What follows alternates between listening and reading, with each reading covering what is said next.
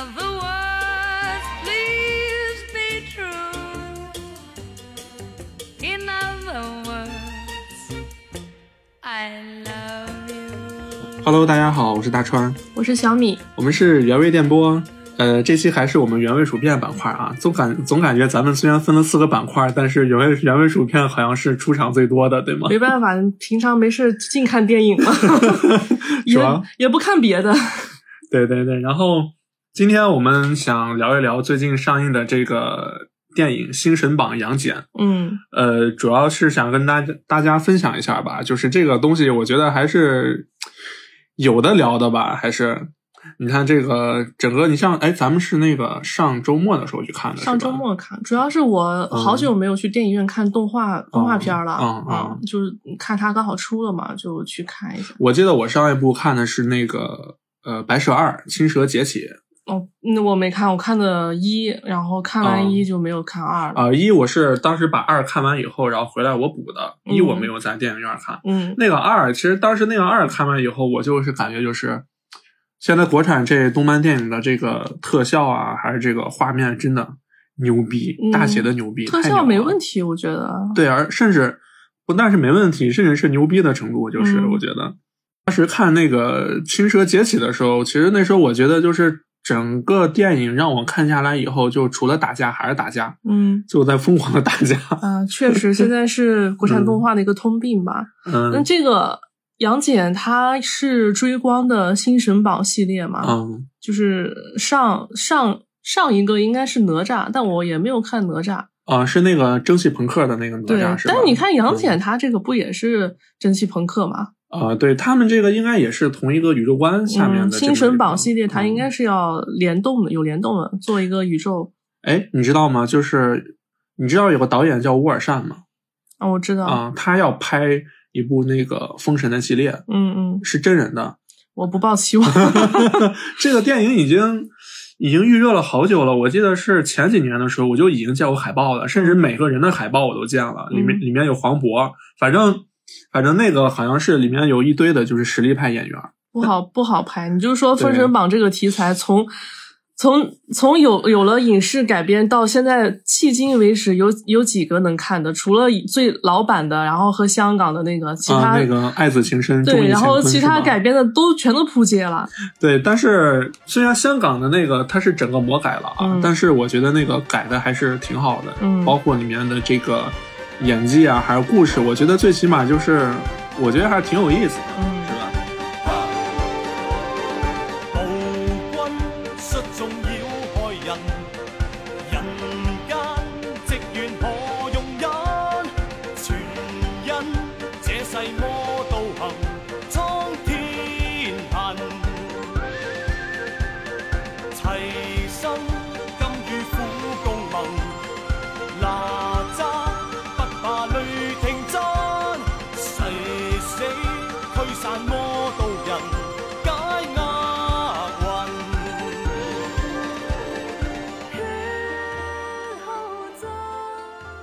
感觉现在这个那天看完以后，你有什么感觉？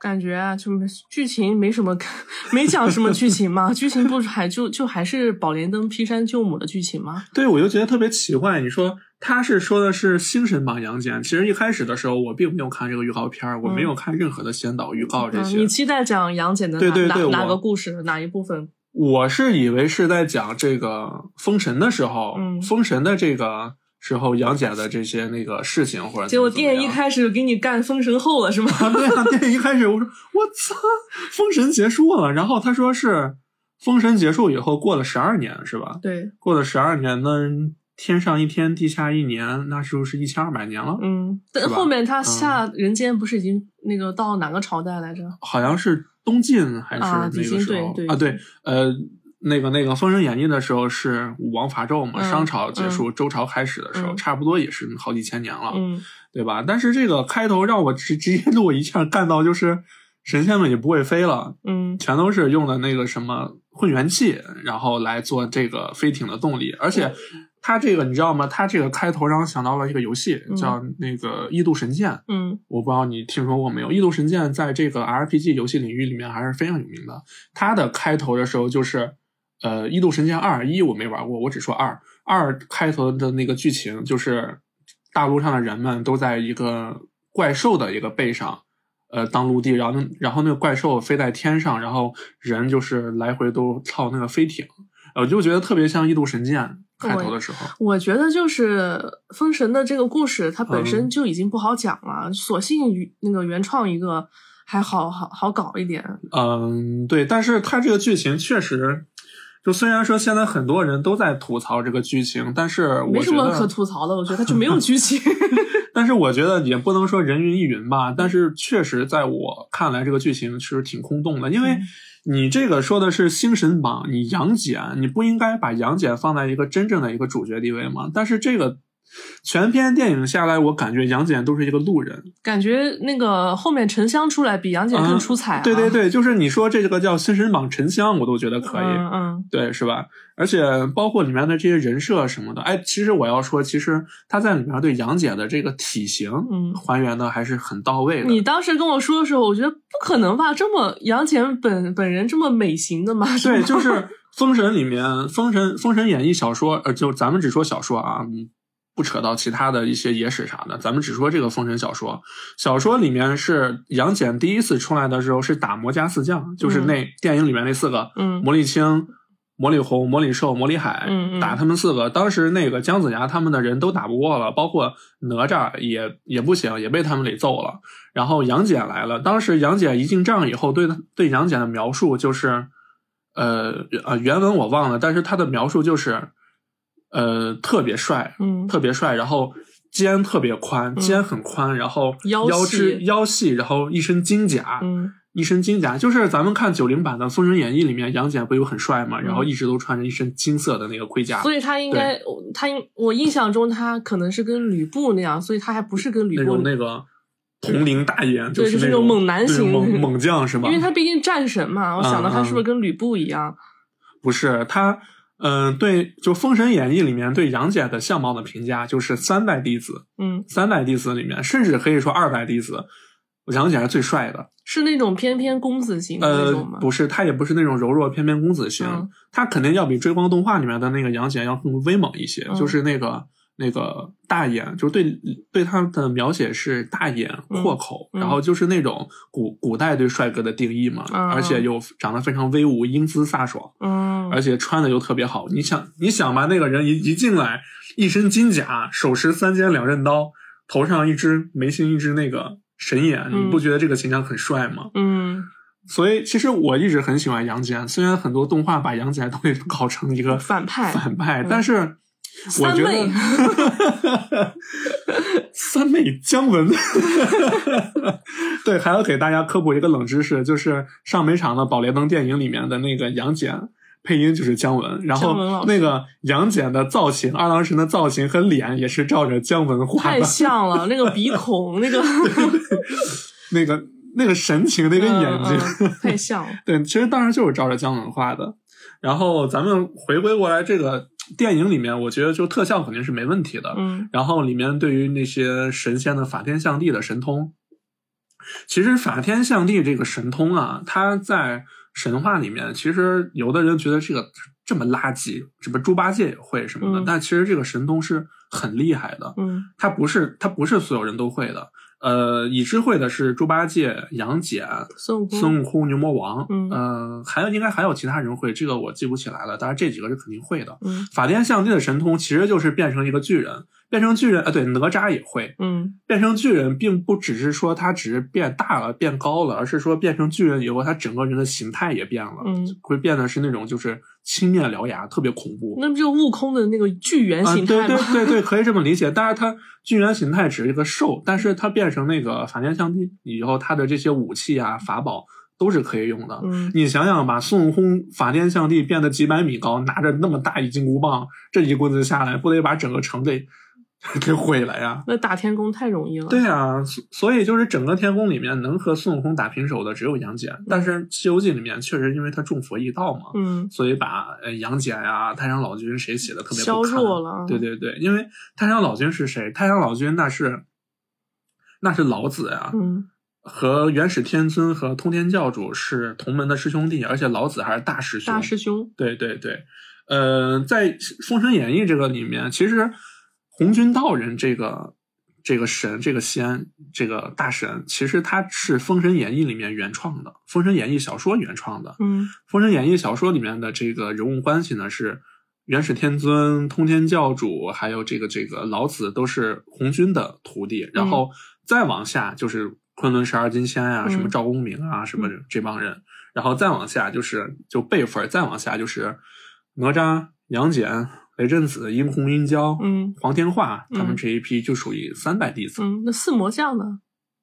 四魔将也是属于截教门人，嗯呃，具体说，呃，小说里面我记得没有说他是几代弟子，但是四魔将当时，呃，当时应该他是黄飞虎那个时候还没有反朝歌的时候，嗯四魔将是黄飞虎的手下，嗯但是四魔四魔将当时特别看不上黄飞虎，然后那个。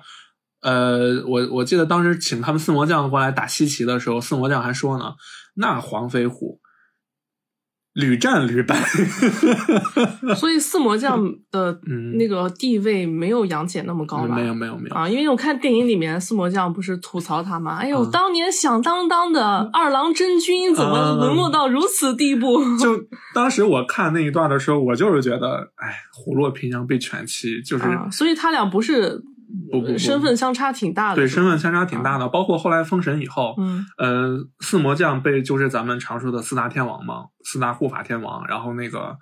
其实，在佛教和道教里面都有他们的身影，这个就咱们就不细究了，因为嗯这个是揪下去就是太多了。嗯 四魔将，你还记得那个电影里面是呃花无雕的那个说，当年你杨戬要不是用什么手段，然后嗯我们怎么可能会输给你？嗯其实当年杨戬破四魔将的时候，杨戬当时一进那个帐营就拍着胸脯说：“交给我吧，你们都不行，我是最牛逼的，只要我一出马，绝对赢。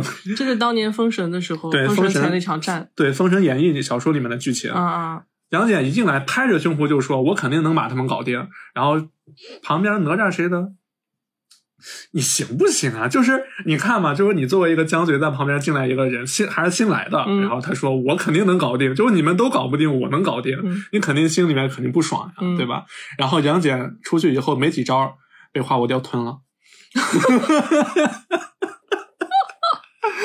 特别逗。然后那个姜子牙说：“哎呦，我的个天呐，我这个。”我这个师侄刚来，第一站就被就被吞了，这让我怎么跟玉鼎真人交代啊？嗯就特别难过嘛。但其实杨戬是略施小计，啊，所以杨戬是有头脑的那种，比较聪明的那种。对，杨戬属于啥？杨戬就是咱们以游戏来算，哪吒就是属于那种攻高、最强输出，攻攻高、防高、物物抗、物嗯抗强，但是魔抗，嗯但是那个魔抗差一些，嗯是属于这种这种最强输出。嗯呃，ADC 就是嗯。王者荣耀里面 ADC，、嗯。然后那个杨戬属于全能型英雄，啊，刀枪刀枪不入，浑身上下浑身上下没有任何的破绽，包括八九玄功、七十二变，然后金刚不坏之身，嗯。物物抗、魔抗、物攻、魔攻都特别高的这么一个，而且还特别有头脑。因为杨戬非常聪明，他在整个封神里面，就是在三代弟子里面，他是一个最有头脑、最最有头脑、最稳重，而且计策非常多，甚至不择手段的这么一个人。听之前听人说过，说是嗯。原著里的杨戬挺卑鄙的，其嗯实电影里面也有也有描描述过就，有有提到过，有提到过，说是他之前那个什么那场那场战役，然后什么不择手段，什么有有有说过。对，当时就是杨戬故意让花狐貂把他给吞了，嗯。然后那个时候的花狐貂吞吞了杨戬以后，魔家四将就非常高兴嘛，回去那个呃摆酒宴了，嗯摆酒宴摆酒宴庆祝嘛。嗯，回去以后，然后，呃，我忘了花狐雕的主人是哪个了，这个咱就不说了。然后花狐雕的主人，然后就说，呃，不如我把花狐雕趁夜色扔到西岐城里面，嗯把他们西岐人全都吃掉。嗯这这场战役咱们就不打自赢了。嗯然后当花狐雕出去以后，然后说是要让花狐雕吃姜子牙嘛，嗯然后花狐貂飞出去以后，杨戬就在花狐貂肚子里面把嗯花狐貂给弄死了。你不觉得这很像某一个人吗？孙悟空嘛，这不是 这不是跟孙悟空学的吗？对难怪跟孙悟空惺惺相惜。对，不过孙悟空孙悟空认识杨戬，孙悟空知道杨戬的生平，嗯《西游记》西游记》在大闹天宫的时候，杨戬不是来捉拿那个孙悟空了吗？嗯杨戬说。不是，那孙悟空说：“你就是二郎神当年斧劈桃山救母，怎么怎么样？然后那个封神一战怎么怎么样？”孙悟空知道二二郎神所有的过往，嗯呃，然后杨戬就在那场战役里面把花狐雕弄死了，然后变自己变成了一个花狐雕，嗯然后飞回来以后，因为那个花狐雕主人好像魔力红吧还是谁的，呃，飞回来以后，然后以为是完成任务了，然后第二天那个出战的时候，把花狐雕再往外放的时候，嗯杨戬就反咬了一口，嗯然后才发现原来花狐雕被弄死了，就是电影里面。魔家四将不是说吗？说当年要不是你怎么，其其实就是这个，啊，其实就是这个。然后后，但是后来的时候，他们当时的阵营是谁战谁呀？嗯，当时呢是商和周两大阵营，嗯就人人间阵营啊，嗯两大阵营，商就是纣王那边，嗯而周就是武王姬发那边，嗯是武武王伐纣嘛，两两大阵营在对抗。其实也对于神界来说，其实也是阐教和那个截教的两大对抗，而且中间会掺杂掺杂进来的一些佛教，但是不是很多。其实，在原著里面，你像路亚道人、燃灯道人，燃灯道人这个你知道吗？我知道就是燃灯古佛。啊，燃灯大师。对对，所以那个，所以为什么说呃，哦，不对，《武林外传》里是点灯大师。我说听你怎么这么熟呢？对杨戬呢，咱们先说杨戬这个人物吧。嗯杨戬他在这个《封神演义》里面，他是玉泉山金箍金霞洞玉鼎真人的徒弟，这个电影里面也提到过，是吧？啊，他的那个反派就是他的玉鼎真人嘛，他的师师傅啊对。然后，哎其实我觉得电影里面就是对法天象地的这个展现，就是背后出来一个大虚影嘛，嗯这不就是须佐之男吗？啊，那个火影，火影里面那啊个啊啊啊，火影里面宇智波鼬他们都会，好像连沉香都会。呃，对，就他们都会觉得，就感觉追光把这个给做成了一个品牌品牌神通。对，那个哪吒里面也有是吧？这个我没有看啊那嗯那版呃新新神榜的哪吒我没有看，但是第一次在电影院看到这个法天象地这个特效还是挺还是挺震挺震撼的的啊！他的那个我记得是跟那个谁打的时候，抱琵琶那个呃，那个那个是魔力魔力青，啊，魔力青魔魔力青吧，应该是。哎呀，这这四个人我总对分不清楚。对他们打的时候挺精彩的，就是那段法天象地那段是申公豹那个啊，对对对对对对啊啊，那个是大哥，啊，那个大哥啊，拿着把那个大剑的那个，那是大哥，嗯嗯是他。然后杨戬呢，在《封神演义》里面，他是玉鼎真人的第三代弟子，嗯呃，整个禅教的第三代弟子。然后他是修炼的是八九玄功，嗯所以你可以这么说吧，玉鼎真人对杨戬是倾囊相授。所以你这么说，玉鼎真人其实在昆仑十二金仙里面算得上是非常厉害的了。嗯你既然你这么厉害的师傅能教出来这么厉害的徒弟，对吧？然后最后的时候，杨戬的封号是清源妙道真君，这还是我缩短了好多，其实还有更长的那个名头。不是二郎真君呃，二郎真君是后世对他的啊，二郎是个其实真是个近臣，不是是个因为他是他们他们杨二郎嘛，啊，排行老呃，二，对旁边呃对排行老二，就那个排行老二，所以叫二郎二郎神。这样挺亲昵的。对，其实那个二郎神他在那个灌江口，当时他就是后来就是在灌江口嘛，他不在天庭。嗯，二郎神听调不听宣的。这么牛逼，嗯，对啊、那那帮肉身成圣的都是这样，就是那些死后上了封神榜的，嗯就像我之前跟你说过的，其实上了封神榜和神和仙的区别就是仙可以无忧无虑的嗯想干嘛干嘛，可能哪天我心情好了，哎，我去呃想个妖除个魔，对吧？神是你得上下班打卡的，哦，那难怪好多人不想当神，想当仙呢。对啊，你神你还得每天上下班打卡，你还得被天庭的那个天条管着。嗯，就有有点像电影里面演的那样，他们嗯各司其职嘛，对对对就是在各个岛，什么瀛洲岛，然后嗯什么这个岛蓬莱仙岛，然后对对呃每个人都有自己的职位，然后每天在那像上班族一样在那。对，每天都在上下班打卡就是你像那个昨天你问我，昨天你让我看雷公和电母的时候，嗯我说这两个都是小神，你你你不是很惊讶吗？啊，雷公和电母是小神。对，其实雷公你说有你说有一个雷部的时候，我确实是震惊雷公和电母是一个统称，整个雷部里面，我记得啊是有七七十二七七十二人，就包括那个整个雷部的这个统领人就是文太师。就是武王伐纣的时候，商商朝的那个太师文太师文仲。嗯，其实整个其实后来的时候，在武王伐纣里面的时候，整个商朝最后后面的时候就靠着文太师顶着呢。包括后来的这个赵公明、三霄娘娘，还有石觉镇，这些都是文太师的人脉，都是文太师请的人过来过来的，这些都是很难很难破的阵、很厉害的人，都是文太师请的。包括文太师本人也非常非常厉害。文太师本人他后来是被封人封封为了雷部正神，就所以嗯《封神榜》是说嗯商和呃周两个，然后打，然后打死的这些人各有死伤，但是他们死后都被封神了，是吗？对，就只要你上封神榜的，肯定会死。啊，就是《封神榜》上不论不论出处，不论立场，嗯，然后不管你是帮商的还是帮那个周的周的，然后只要只要封神榜榜上有名的，哦这样，对，你可以把它理解成封神榜是一个神仙的死亡笔记。只要把谁的名字刻上去，谁就一定会死，嗯是一定会死，是不管是什么理由，不管你是哪一阵营，你都会死。呃，最后的时候，就是武王伐纣最后的时候，马上就要打到朝歌城的时候，黄飞虎和黄天化死了，死在了最后一步。整个一个封神里面，肉身成圣的，就肉肉身成圣是啥？就是整个下来没有死，凭借自己的肉身，然后成为了那个成成为了神或者仙的，有雷震子。雷，呃，这样我要这边我要说一下，啊雷震子不是雷公，我们一直以为雷震子就是雷公，但是其实并不是。所以是雷神吗？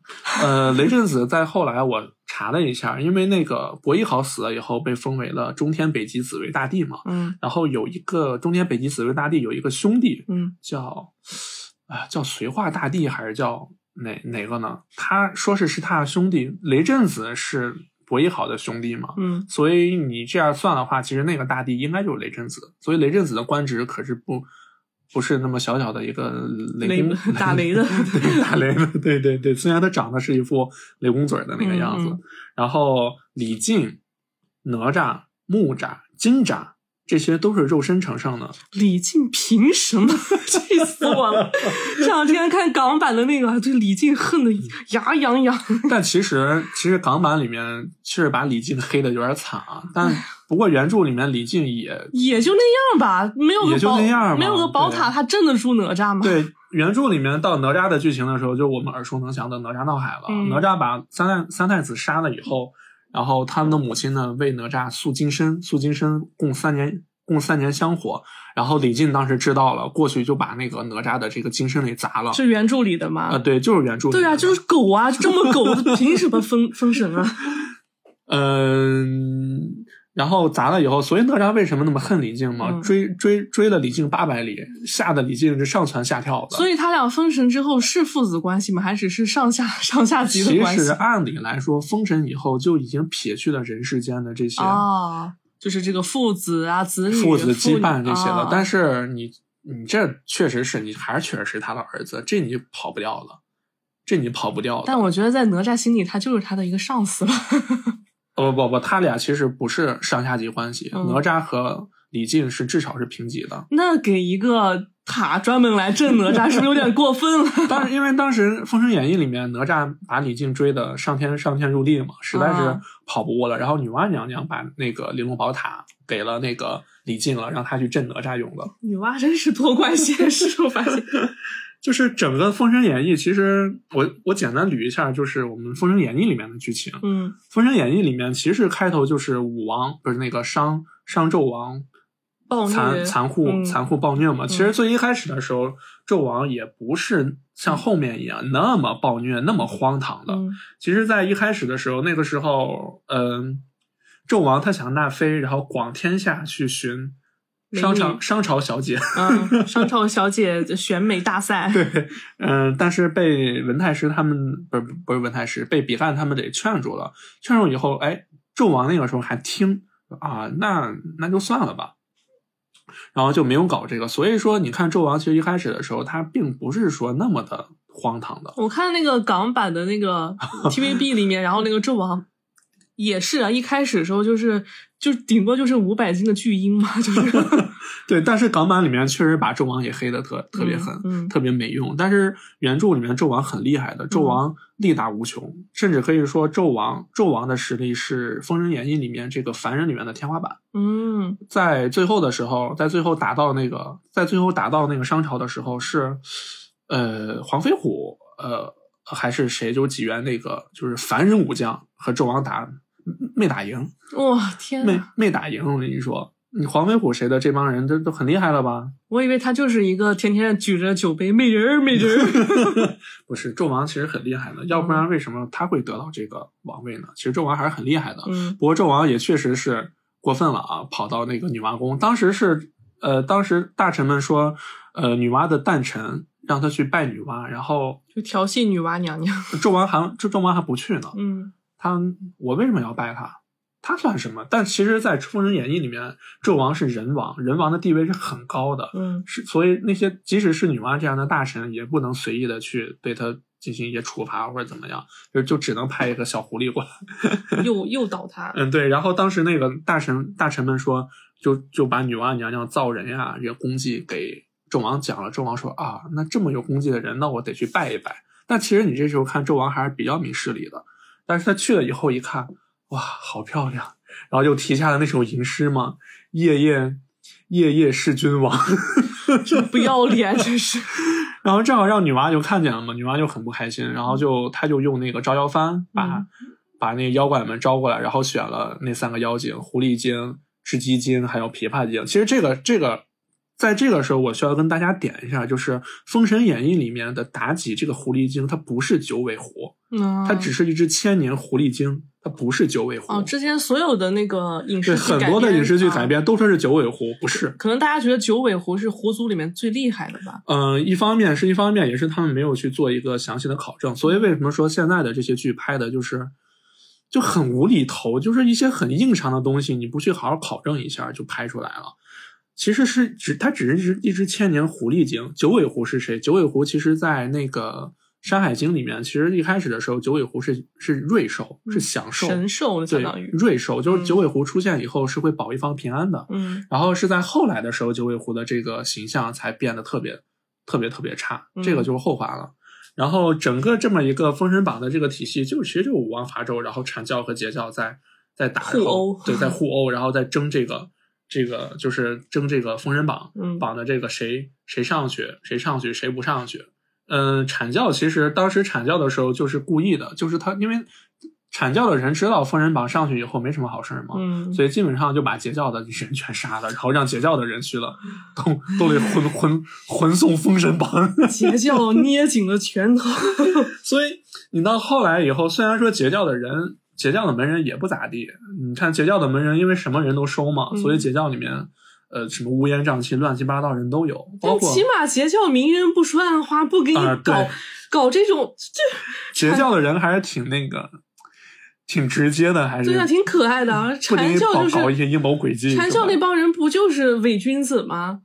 对，你你看《封神演义》里面哪吒，呃，你说哪吒打死龙太子那个事儿啊，其实你要辩证的关系去看，咱们咱们说啊，龙太子怎么怎么坏，怎么怎么坏，然后好多剧里面都说龙龙太子什么调戏民女啥的，但其实就是原著里面哪吒拿着混天绫和乾坤圈在海里面玩呢，那那可是先天法宝啊，他晃了几下，把人龙宫晃的跟地震似的，然后先是派的那个巡海夜叉李艮，那个巡海夜叉叫李艮。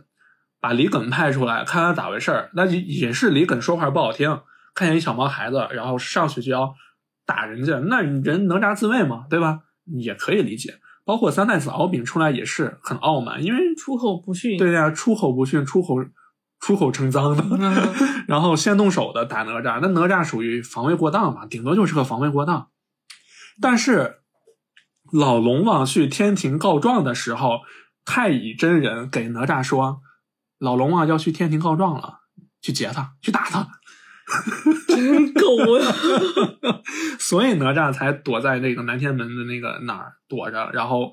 你看老龙王来了，把老把老龙王打的特别狠，还把身上的鳞片给剥了。我天，所以你这个时候看，这这这哪吒太乙真人，这这也不行呀！而且当时那个哪吒就是把人龙筋抽了以后，嗯老龙王不是来找李靖兴师问罪了吗？嗯，然后那个哪吒拿着那条龙筋说：“你不要要这龙筋吗？给给给给给你给你还给你，你想想，你要是老龙王，你看着你儿子变成了一根龙筋在你手里面，你怎么想？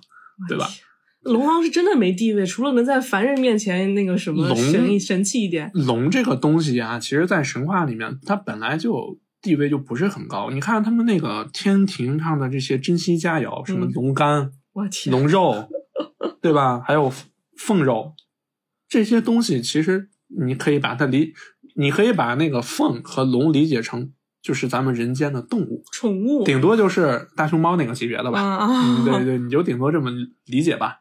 就是其实龙的地位真的真的不高，嗯、然后你看太乙真人论哪吒多狗吧，嗯，然后那不哪吒不是闯了祸了吗？回家以后，哎呀，闯了祸了，没啥玩的。然后看见那个李靖家的这个当年当年是轩辕皇帝的那个乾坤宫在家里面放着呢，谁也拉不开，谁也拿不起来，但唯独哪吒这弓不错呀，一下拿了起来。但是哪吒那时候比较小嘛，他可能还不能完全拿动，然后他又用脚撑着拉那个弓，然后小时候看的动画有这个片呃呃少年英雄小哪吒，就是后来的动画里面基本是都给美化了嘛，但其嗯实并并不是这样的。哪吒嗖的一箭出去，他也不知道射哪儿去了，然后石矶娘娘。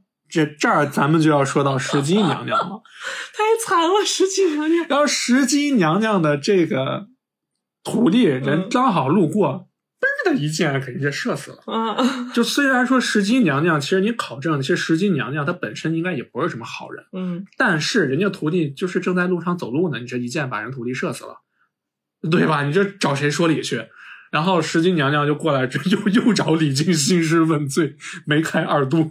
李靖说：“你你哪位？谁呀？” 不不不，李靖和石矶是认识的。啊，李靖怎么竟认识一些？当年那个，当年李靖在那个昆仑山学艺的时候，就是李靖因为是仙根可能差一点，可能不能成仙，然后石矶是给他师傅说，呃，嗯让李靖下山享荣华富贵吧，嗯，也挺好。但石矶娘娘一定程度来说还算是呃帮李靖说话嘛，嗯也算是李靖的朋友吧。嗯过来找李靖兴师问罪了，然后李靖就丈二和尚摸不着头脑嘛，就是咋回事？我不知道怎么回事、啊。你朋友射死你，你徒弟射死，管我鸟事儿。对啊，然后他他就他又他他又问哪吒去了，哪吒你你之前干嘛去了？哪吒说啊、我看见咱家里面那个弓挺好玩，我就射了一箭。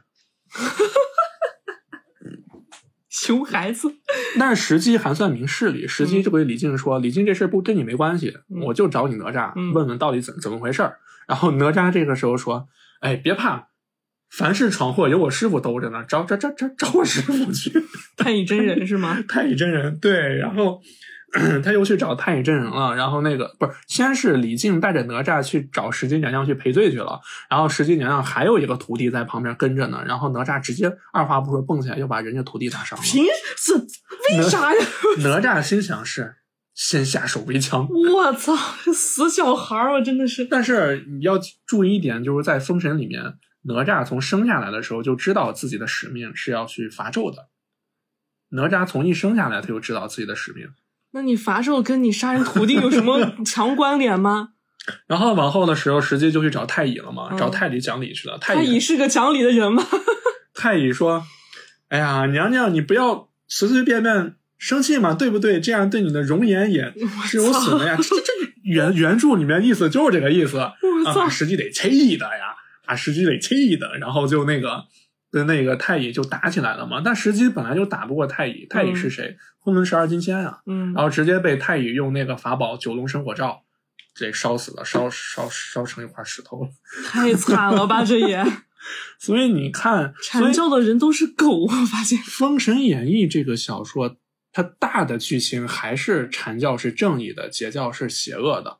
它大的这么一个正邪还是有的，但是矛盾就矛盾在阐教的人做事儿有点儿，而且是昆仑十二金仙特别喜欢群殴，就一一打架一堆人一堆十二金仙全上，对啊，我天，就是就是全上，你说特别奇怪。哎，咱们说一下那个昆仑十二金仙都有谁吧？嗯呃，我但简单提一下，就十这一共是十二金仙嘛，就嗯十二个人：广成子、嗯赤精子、嗯黄龙真人、嗯拘留孙、嗯太乙真人、灵宝大法师、文殊广法天尊，就是我们后来的文殊殊菩萨，萨对啊，然后普贤真人、慈航慈航道人，就是后来的观音菩萨。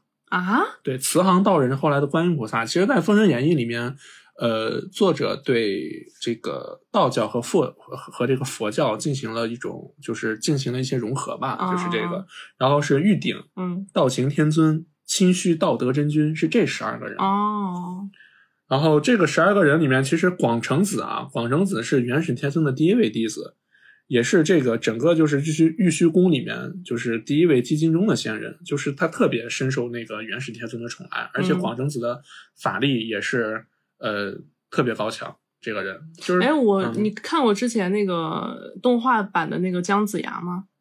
动画版，嗯，之前那个对对对姜子牙那个我没看，那个是说元始天尊是反对对对，然后里面有一个镜头，我记得就是呃，嗯。元始天尊，然后审问姜子牙的时候，然后他那个两侧就站着十二金仙，他的那个师兄弟，是吗啊，然后要哦。把他逐出师门嘛。哦，就是动画里面有那个镜头有印象，是啊的，就是对那个十二金仙有一个，啊有提到十二金仙是吧？对对，昆仑十二金仙还是很厉害的，是属于上仙那种类、嗯类型的，嗯就是仅次于于原始原始呃通天教主他们。嗯然后这个广成子呢，其实他法宝有挺多的，什么翻天印啊翻天印对翻天印知道吧？我知道很有名的。嗯落魂钟、雌雄剑、诛仙剑。诛仙剑是后来的时候，通天教主不是火了吗？亲自下山对付姜子牙他们，然后摆了这么一个诛仙剑阵。嗯一共是四把剑，嗯一共是四把剑对应四个阵：诛仙阵、现仙阵、戮仙阵，还有一是绝仙阵。这就是全杀仙的呗。对，这这个阵法非常厉害。然后我记得当时在里面有一些仙人在里面，直接进去就灰飞烟灭了，我靠，特别厉害。然后这把诛仙剑就是后来的时候，元始天尊和老子联合联合破阵的时候，让手下的十二金仙去进阵辅助，然后那个广成子摘下来的这把诛仙剑。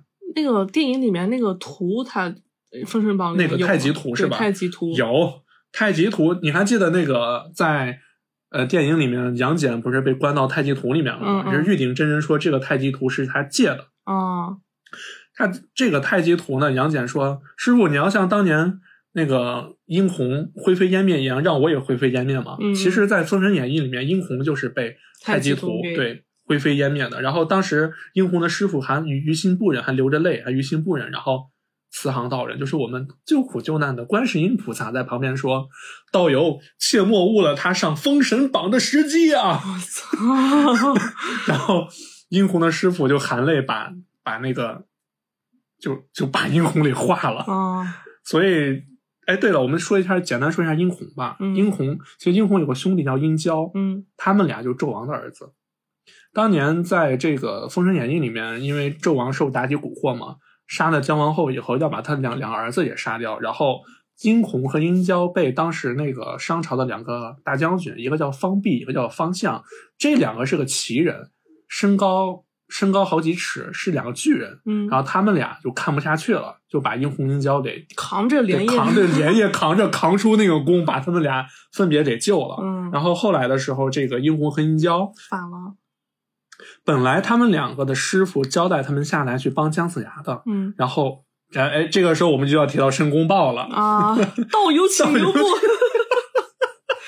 听我一句，对你听我一句，然后就被申公豹给说的了，嗯然后把这说的俩就反了。然后申公豹就说：“你们作为纣王的儿子，天下哪有儿子罚罚父亲的道理，对不对？”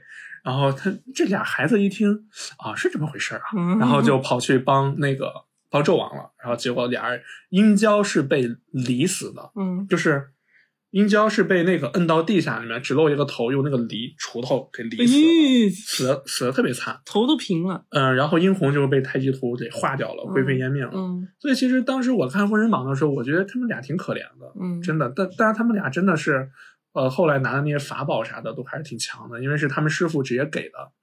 所以整个《封神演义》你看嘛，其实它里面我觉得没有一个明确的就是谁是谁非嗯啊、但是武王伐纣，顺应天道嘛，这个嗯咱们就不说了。嗯、整个《封神演义》里面，它其实就是贯贯穿着这么一个天道，就是天道，你只要顺应天道，你就可以有一个好归宿。但是你像《魔童哪吒》里面，就是我命由我不由天。对，就是现代人的观念肯定会发生一些变化吧。就这个所谓的天道，凭 凭什么呀，对吧？对啊，所以再转回来，咱们说广成子，嗯广成子的徒弟就是殷郊。哦，是他的师傅。对对，然后那个他把这个落魂钟、雌雄剑还有那个翻天印都传给了那个殷郊了。嗯，呃其实翻天印就是个板砖，往往天上那个一扔一系，系到天上，然后直接下来砸人。就是一个实体的那个塔，是吧？对对，实体 板砖就是实体那个玲珑玲珑宝宝塔，对玲玲珑宝塔是镇压，把你镇在里面，嗯它是直接就砸你。啊，整个封神里面，除了翻天印以外，还有哪吒的一个板砖武器。这我记得没有具体说名字，就叫金砖，就特别名不见经传的一个名字，也是懒得起名了，也是。太也是太乙给他的。嗯因为其实哪吒的法宝除了有这个火尖枪、强心圈这些咱们耳熟能详的这四件法宝，还有两个，一个是一个是金砖，一个就是九龙神火罩，就是把 石矶娘娘炼死的那个罩子。哦，都是太乙真人给他的吧？啊，对，都是太乙真人给的。然后广成子呢，这个人就是当时他也是失绝阵的时候跑来帮这个姜子牙了嘛，把金光阵破了，然后击杀了这个金光圣母，然后打退了文太师。我其实广成广成子的战绩还是可以的，还是蛮厉害的。嗯 然后这个广成子这个人呢，然后他有有有拥有一种生物改造技术，生物改造技术。对，就把他的徒弟改造成了三头六臂。啊，就是就是还有这项研究呢？《封神演义》里面这些昆仑十二金仙里面，全都是一些科学狂人，我就感觉。我天呐，他还有这种本事？对啊，那是所以广成子还是就还蛮厉害的吧？他是把什么东西跟动物混混合，然后这样改改造的吗？嗯不，你那你那是人兽杂交。改造的过程细思极恐。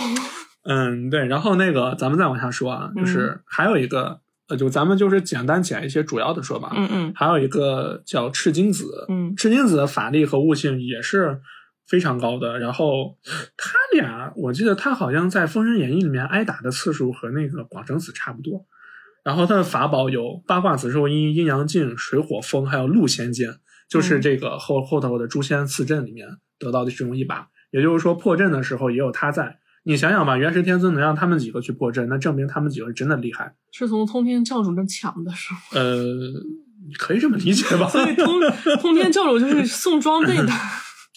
通天啊，通天这个人就是咋说呢？通天教主其实我觉得后来也是受到他截教的门人的这个谗言吧，嗯，其实也还是奸臣嘛，什谗么。天道吧？天道，这可能就是天道吧？对，然后他的法宝水火风，水火风是传给了殷红啊，也就是嗯他的殷殷红，也就是他的徒弟，嗯就是赤金子的徒弟。哦，他们兄弟俩各是一个师傅是吧？嗯，对，他啊的兄、兄弟俩是各自的是一个师傅，嗯就每人是一个。嗯然后在这个在后面的这个九曲黄河镇的时候，啊、包括九曲黄河镇的时候，当时这个殷红在呢，因为他把阴阳镜给了殷红了，然后还被殷红打败了。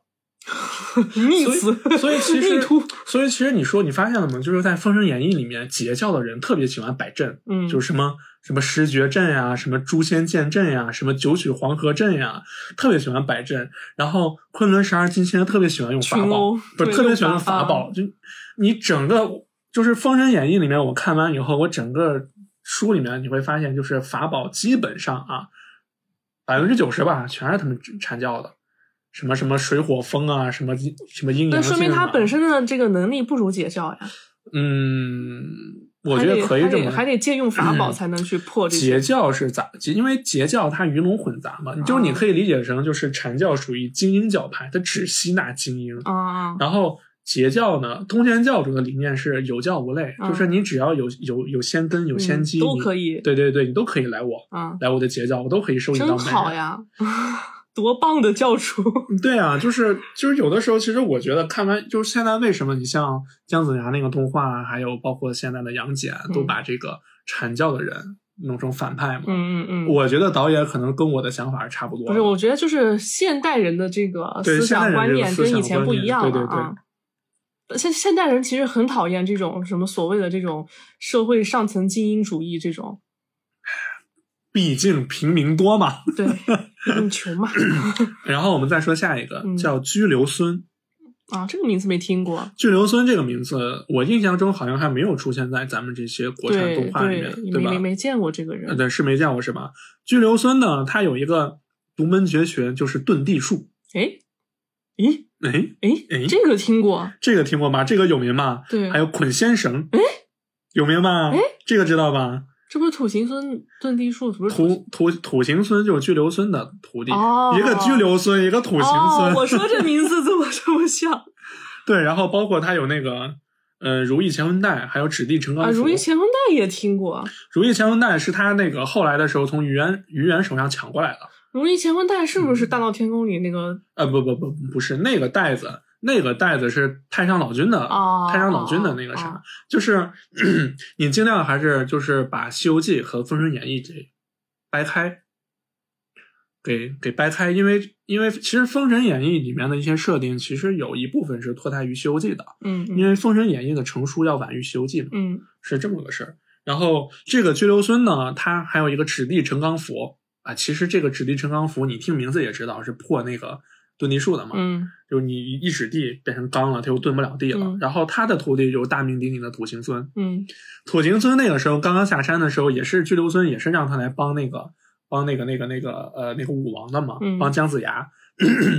然后又是申公豹，道友请留步，听我一句，听我一言。申公豹真的擅长于这个花言巧语、对，申公豹，咱们诡辩等会儿说完十二金签，咱们可以聊一下申公豹。啊！电影里的申公豹我也特别喜欢，对，这个人挺有意思，很有意思啊。是不是挺好奇申公豹对对这个人的对到底是什么样的等会儿一个人等会儿咱们等会儿咱们说一下，我把嗯这个居留孙说完，我跟你说申公豹。嗯这个居留孙呢，派这个那个那个那个土行孙下来以后，然后本来是要帮武王的嘛，然后结果被申公豹一通游说，然后去跑去又跑去帮纣王了。但是土行孙后来是降了，嗯为什么呢？因为当时正在攻打姜子牙的是邓九公，邓九公不是这真的不是港版《封神榜》里面的奸臣啊，真的不是。港版《封神榜》里面的那个奸臣邓九公，其实他的原型是原著里面的费仲和游魂。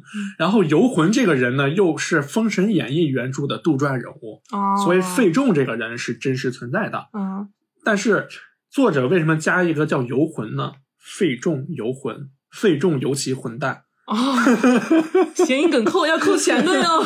对，其实这个也也是我也是我理解的吧。嗯邓九公那个时候正在攻打姜子牙，然后他有个女儿叫邓婵玉。啊，邓婵玉有一手绝活是叫飞石，就是他的那块那个石头是他百发百中，百发百中石，就把西岐好多人都给砸了嘛，然后暂时过不去。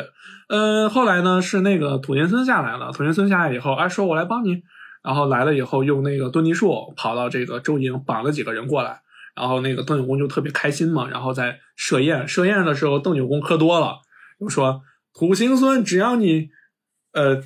只要你能立功，我把我女儿邓婵玉许配给你。我靠，喝多了，见过坑爹的，没见过坑闺女的。真真的喝多了。然后后来的时候，土行孙真的是立了功了，然后就就说要娶邓婵玉，呃，邓九公就不愿意了呀，嗯因为咱说一下土行孙这个人啊，身高大概有一米二、一米三，是不是侏就是侏儒是吗对对，哎长、呀长得也长得也丑。邓婵玉貌美如花，特别漂亮，就谁愿意把自己的女儿许配给这么个人呢？天呐，呃，是吧？然后后来的时候，这个邓九公降了那个西岐以后，是，嗯，是武王还是姜子牙做媒，然后把这个邓婵玉许配给土行孙了。但是后来的时候，邓婵玉和土行孙两个人都阵过过挺好都阵亡了，啊，是过是过挺好。然后那个呃，有一次是这个土行孙自持自己的地形术厉害嘛，嗯跑到那个敌营去劫人家的那劫劫人家的那个头头，嗯想用想想实行斩首行动，嗯结果被人家给斩了手了。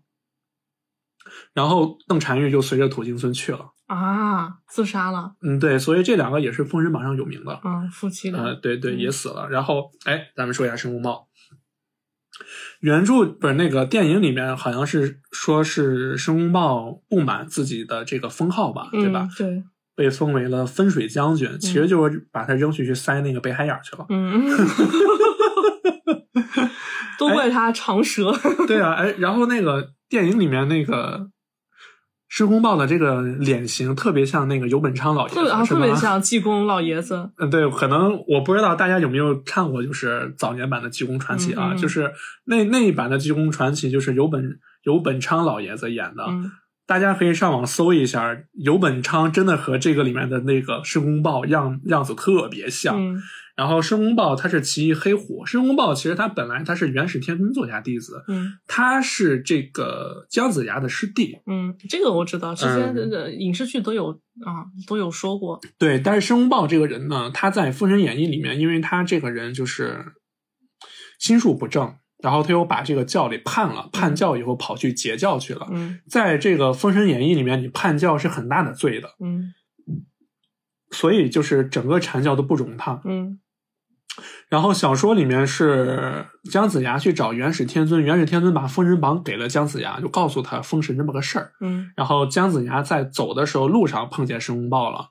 当时这个姜子牙在下山的时候，他的师兄南极仙翁，南极仙翁不属于昆仑十二金仙里面任何一个，不过他常年侍奉在元始天尊左右的。嗯然后南极仙翁说：“师弟，你下山的时候，如果有人叫你，一定不要回头，不要搭理他，直接走，否则的话会有三十六路兵马，嗯未来会有三十六路兵马去讨伐你。”嗯然后姜子牙说：“谨谨遵师兄教诲。”然后他下山的时候，就碰见申公豹了。申公豹在后面喊：“师兄！”然后姜子牙心想：“不行不行，不能回头，不能回头。”然后就往前走，然后在后面喊：“那个师兄！”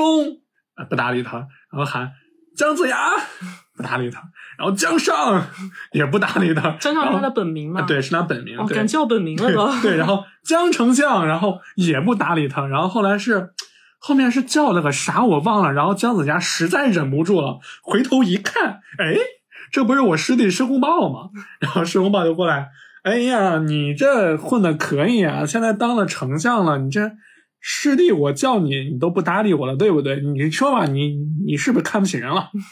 然后就就就这意思。然后姜尚说：“哎，没有没有没有没有没有没有，真的没有。”然后那个姜子牙这个人好面儿嘛，嗯姜子牙好面儿，他也知道申公豹这么个人，但他也不好意思跟他翻脸，然后说：“哎，那时候还没有判教是吧？已经判了，那时候已经判了，对对，哦已经判了。然后那个申公豹就问他说：“师兄，你手上拿的是什么东西呀？”嗯，然后呃一看，哟，《封神榜》。我怎么瞅着有点不对劲儿呢？然后那个说：“师兄，您能不能借小弟来看两眼？然后我要是觉得顺眼的话，我抄个百十来份儿的给大家发一下，多好！这岂不是一桩美事？” 然后那个姜子牙说：“你这不能让你随便看啊，我师傅给我的呀，这这这这不行不行，任何人都不能看。”然后申公豹说：“那我给你打个赌吧。”啊，姜子牙说什么？然后他说：“我能让我的头从我的枪子上飞出去，嗯出去飞半个时辰，嗯回来我没有任何事情。嗯然后姜子牙说：“骗人了吧你？”嗯然后那个申公豹说：“哎，你试一试嘛，你说对你也没有什么坏处，对不对？我要是能这个头能回来了，那你就让我看一眼《封神榜》。如果我的头回不来，哎，我就死了，你也不用让我烦你了，对不对？”然后姜子牙说：“行吧，那试试吧。”哎我觉得申 公豹真的很适合截教，特别有趣。这个人对，这 申公豹这个人是挺好玩的，啊，挺而且好玩的你记得在《哪吒传奇》那个那个动漫里面，申公豹是个是个喜角儿，啊啊！对对对，对吧？是个骑了一个那个对对对，骑个那个两撇小胡子，对两撇小胡子大，王，我有一计。对对对对对，其实申公豹这个人还蛮有意思的。嗯然后他又把自己头飞出去以后，结果姜子牙发现，我操，他真的没事儿。然后后来南极仙翁当时不放心，南极仙翁跑过来看一眼，结果一看，嘿，果然姜子牙被申公豹给劫上了。然后那个嗯一个姜子牙和一个没头的申公豹是吧？然后南极仙翁就把申公豹的头收走。给收了。然后申公豹说：“师兄，我错了，你把头给我吧，我再也不敢了。”然后那个南极仙翁心狠，嗯南极仙翁是真的手黑啊。嗯然后南极仙翁说：“你这不干好事儿的，不行，今天不能留你活口，我必须得把你给干掉。”嗯然后这姜子牙在旁边，圣母心就犯了，说：“嗯你师兄，你就你就把头给他吧，怪可怜的。”怪可怜的，就只是 只是练一个魔术而已，没必要把就他。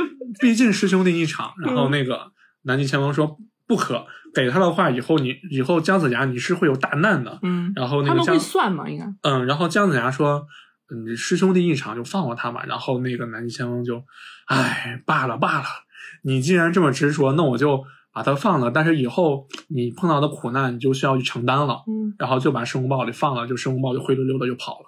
这申公豹的是当时对姜子牙，然后在后面的时候，整个《封神演义》中，申公豹就处于这么一个教唆的一个角色，就是要么是请人，请截教的人教唆，比如人不想来，嗯，申公豹几哎句话，呀，你知道吗？哎呀，我跟你说，你知道吗？我跟你说不，不不不不不不不不巴拉巴拉巴拉，如此如此，这这般这般，，然后就，然后，然后就给请过来了。然后包括殷红殷郊也是被他给策反了嘛。嗯其实你说殷红殷三，寸不烂之舌，我发现哎，这个人真的是三寸不烂之舌。不过这个杨戬电影里面是把申公豹写的挺白的。你不觉得特别像那个《宝莲灯》里面那个吗？走走走，对对对对，就是那个走走走，游游游，不学无术不发愁。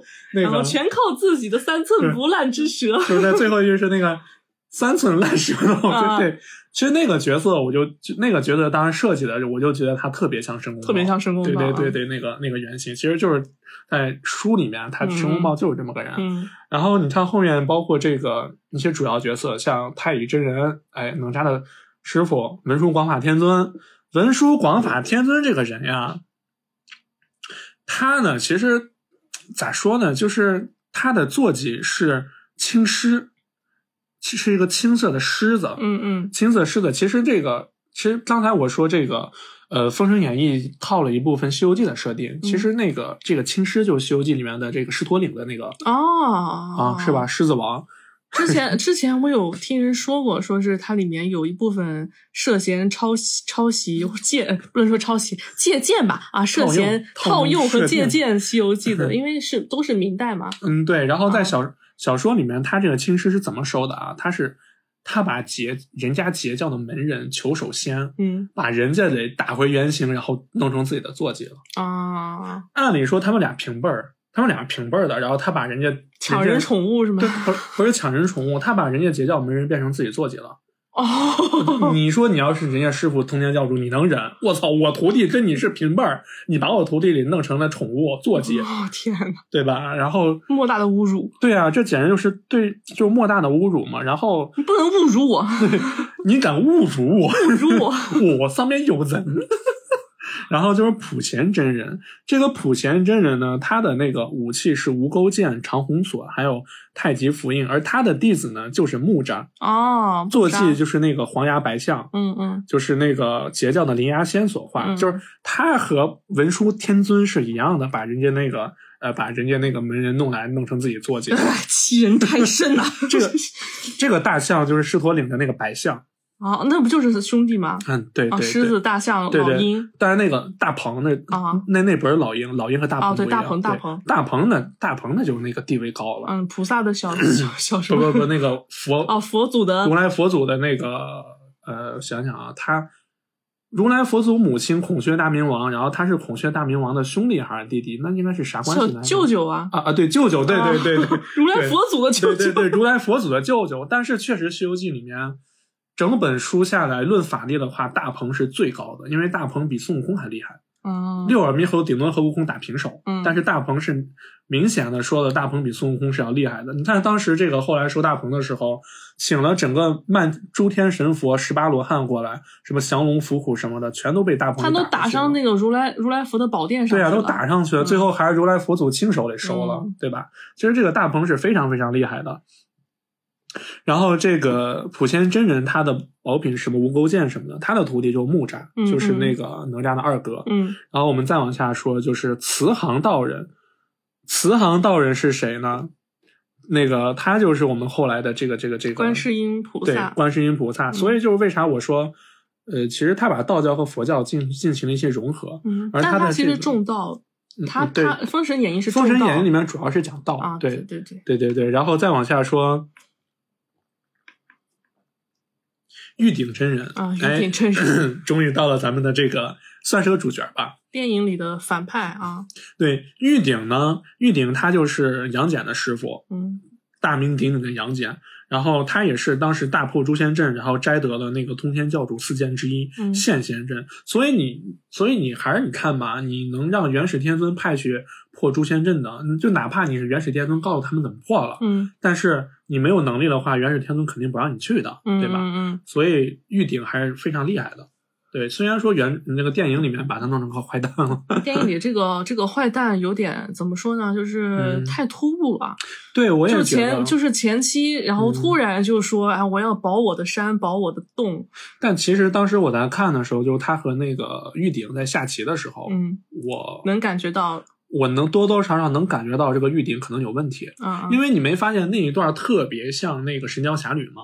啊，郭靖 郭靖把杨过送到了全真教，嗯然后杨过在全真教一直挨那个赵志敬欺负，啊啊然后，气的杨过那个跑下山，结果找了那个去的那个古墓派，不是嗯见到小龙女了吗？嗯，你这个剧情跟沉香跟沉香一模一样。对呀、一模一样嘛。你忘了当时我在电影院说，这他妈不就是《神雕侠侣嘛就所以说我觉得这个剧情就是姑姑啊不对是奶奶 姥姥姥姥姥姥姥对巫山神女啊对这个巫山神女我还想说虽然我不太了解她但是她刚一出来的时候你没听见我说吗？素贞说 素贞这个我没办法这个是追光的 脸膜跟她的这个追光现在用的全是美型人设嘛。但就是其实我觉得我我不可否认他的这个特效啊水平嗯非常牛逼，非常高，但是我觉得他失去了人物特色。嗯你看这个人，你看杨戬吧，他的特点，杨因为除非是这个人物本身就有很强的那个特征，你像悟空吧，那是个猴子，杨戬三只眼一看就是杨戬。嗯嗯嗯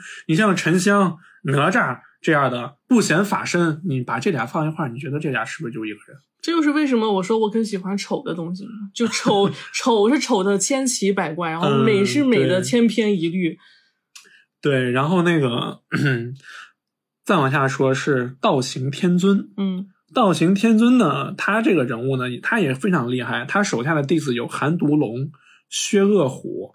呃，寒毒龙、薛恶虎其实稍微有点菜啊，嗯因为当时那个呃姜子牙在被魔家四将给围城了，然后一直呃城里面粮粮断了，然后寒毒龙、薛恶虎下山，他们没有说是打架去，他们拿了个口袋，嗯然后说：“丞相，我们给您送粮来了。”然后丞相说：“哇，快请进！”然后我一看，拿着这么个小袋子，嗯一丁点的小袋子里面就那一撮粮食。嗯，姜子牙当时哭的心都有了。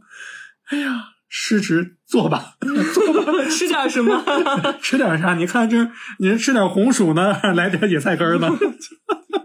然后那个韩东龙薛恶虎说：“实属莫慌，看孩儿。”然后把那个袋子往那一倒，哇，嗯那个米源源不绝，源源不绝，源源不绝的往外倒是个时。空胶囊。那我觉得那可能是个空间戏法吧。嗯嗯然后主要是送粮来的。然后韦护这个人就韦护这个人就厉害了。韦护是谁？韦护就是后来佛教的韦陀菩萨，嗯。法宝为降魔杵。哦，降魔杵。对，降其实可能好多听众们不知道这个降魔杵这个东西到底长什么样子。就是个大棒槌。呃，不不不，它你可以这么说，大棒槌，它是两边的，嗯两边锤中，它是它打架的时候是拿着中间的，然中后间细，两边粗。呃，可以这么理解，对，嗯就中间细两边粗的那种棒槌，然后是属于那种短兵，嗯但是降魔杵，传说降魔杵这个，呃，这个兵器一一杵下去犹如泰山压顶，哦，就是那个就重量特别特别大嘛。然后就是整个这个昆仑十二金仙呢，具有具有代表性的，其实就是他们，其实就是他们这这几个人了。不过就是确实还是很强的吧。但是这个昆仑十二金仙也有劫，有有犯有犯劫。在后面的时候，赵公明，赵公明死了以后，他的这个结拜结拜姐妹三霄娘娘就是碧霄、云霄。呃，碧霄、云霄，还有一个啥我我忘了。三霄娘娘下来的时候用那个混元金斗，混元金斗是整个截教里面的法法宝，已经是属于数一数二了。一招混元金斗把所有的昆仑十二金仙全部给收了。哇，这么厉害。对，后来摆的这个九曲黄河阵，嗯九曲黄河阵把昆仑十二金仙困在里面，里面甚至有几个人直接被削去了三花。削去三花，你就可以理解成武侠小说里面的法，就功力全失，嗯，嗯打了个法力全失。我天。所以这个三霄娘娘还是非常厉害的，嗯不过后来哎也是反正顺逆天而行嘛顺天道。，逆天而行嘛，就是那个啥。然后说完阐教这边，我们说一下截教吧。哎呀，截教太可怜了。截教其实，我觉得整个截教里面，就是除了通天教主以外，人界这些嗯最具代表性的就是文太师、嗯文仲。嗯文仲这个人呀，其实姜子牙非常佩服他，嗯但你毕竟各司其主嘛，对吧？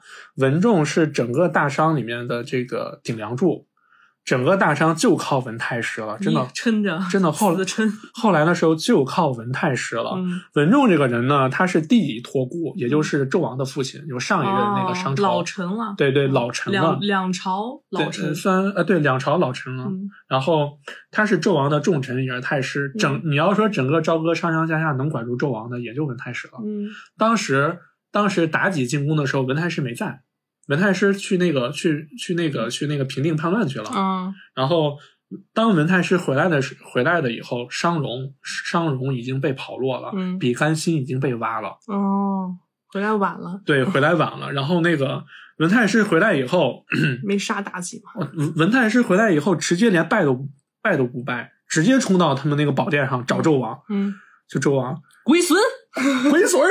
龟孙儿。其实纣，其实文太师对于纣王来说，除了是托孤大臣以外，文太师也是纣王的老师，嗯，所以纣相王当于父亲的对对，角色了其实其实就相当于父亲的角色了。嗯，然后直接一个找鬼儿子找找找找纣王兴师问罪嘛，嗯就一个鬼儿子宠幸妲己，然后那个把这些都害死了，然后那个文仲就带着一帮忠臣拟了一个呃，就是拟了就是那个十十十项条款，嗯。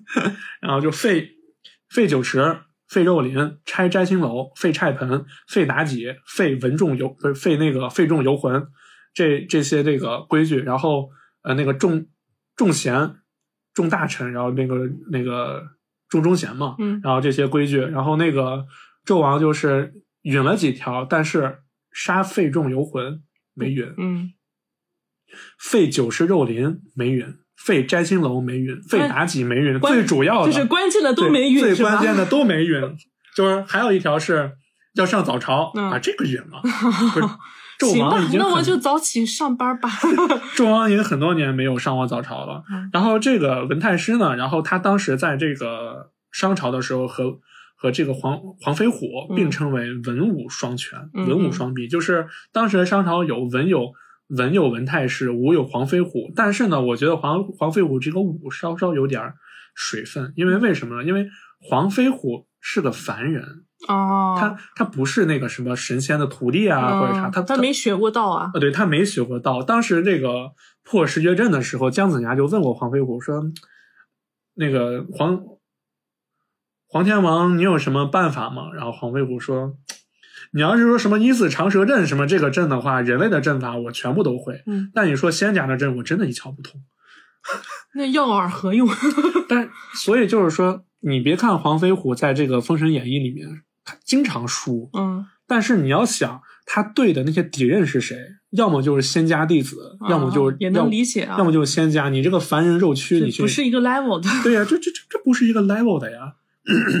然后文太师呢，就是他几乎是以一己之力把整个江山社稷给守下来了，嗯殷就殷商的江山社稷，这一辈子都在南南征北战。所以说，好像那个嗯，那个那个谁呀、谁？好像三国里的那个诸葛亮。诸葛亮。对，诸葛亮后来蜀国不也是吗？就靠诸葛、亮撑着，靠一个人撑着。对吧？但是在西征西岐的时候，在绝龙岭的时候死了，死于云中子所炼的这个通天神火柱。哇，因为当时那个那个那个，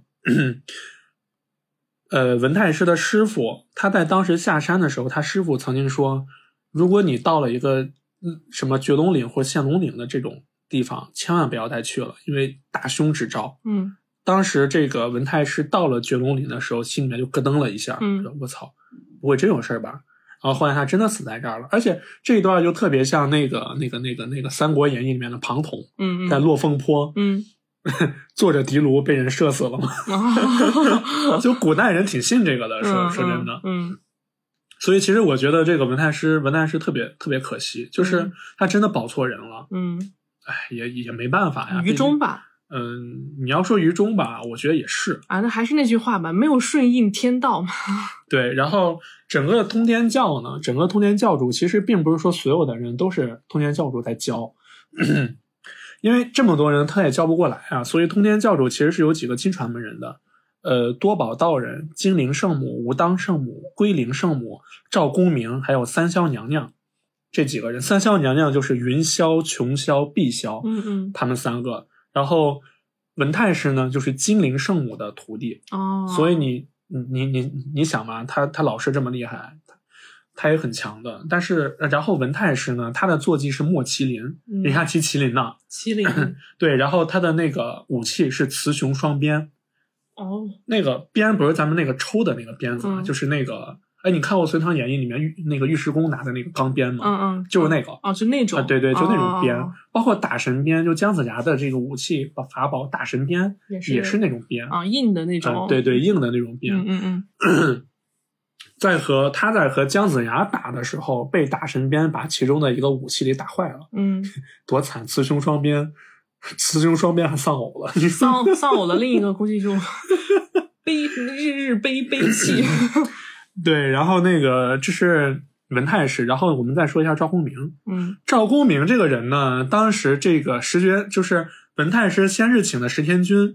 摆石绝阵，但是石石绝阵后来被昆仑十二金仙给破了六个，啊，这么菜的吗？然后只剩四个以后，那个文太师有点慌了，说：“嗯哎呀，不行不行，我得再去搬救兵。嗯”然后找的就是赵公明。啊，但是在其实，在破石绝阵中间有一个插曲，就是姜子牙差点被差点被败死。就是诅咒，啊、对，就类似于诅咒的那种，就是十天军里面有一个天君是叫张天君，应该是，嗯呃，因为十个人太多了，我也嗯记不清了。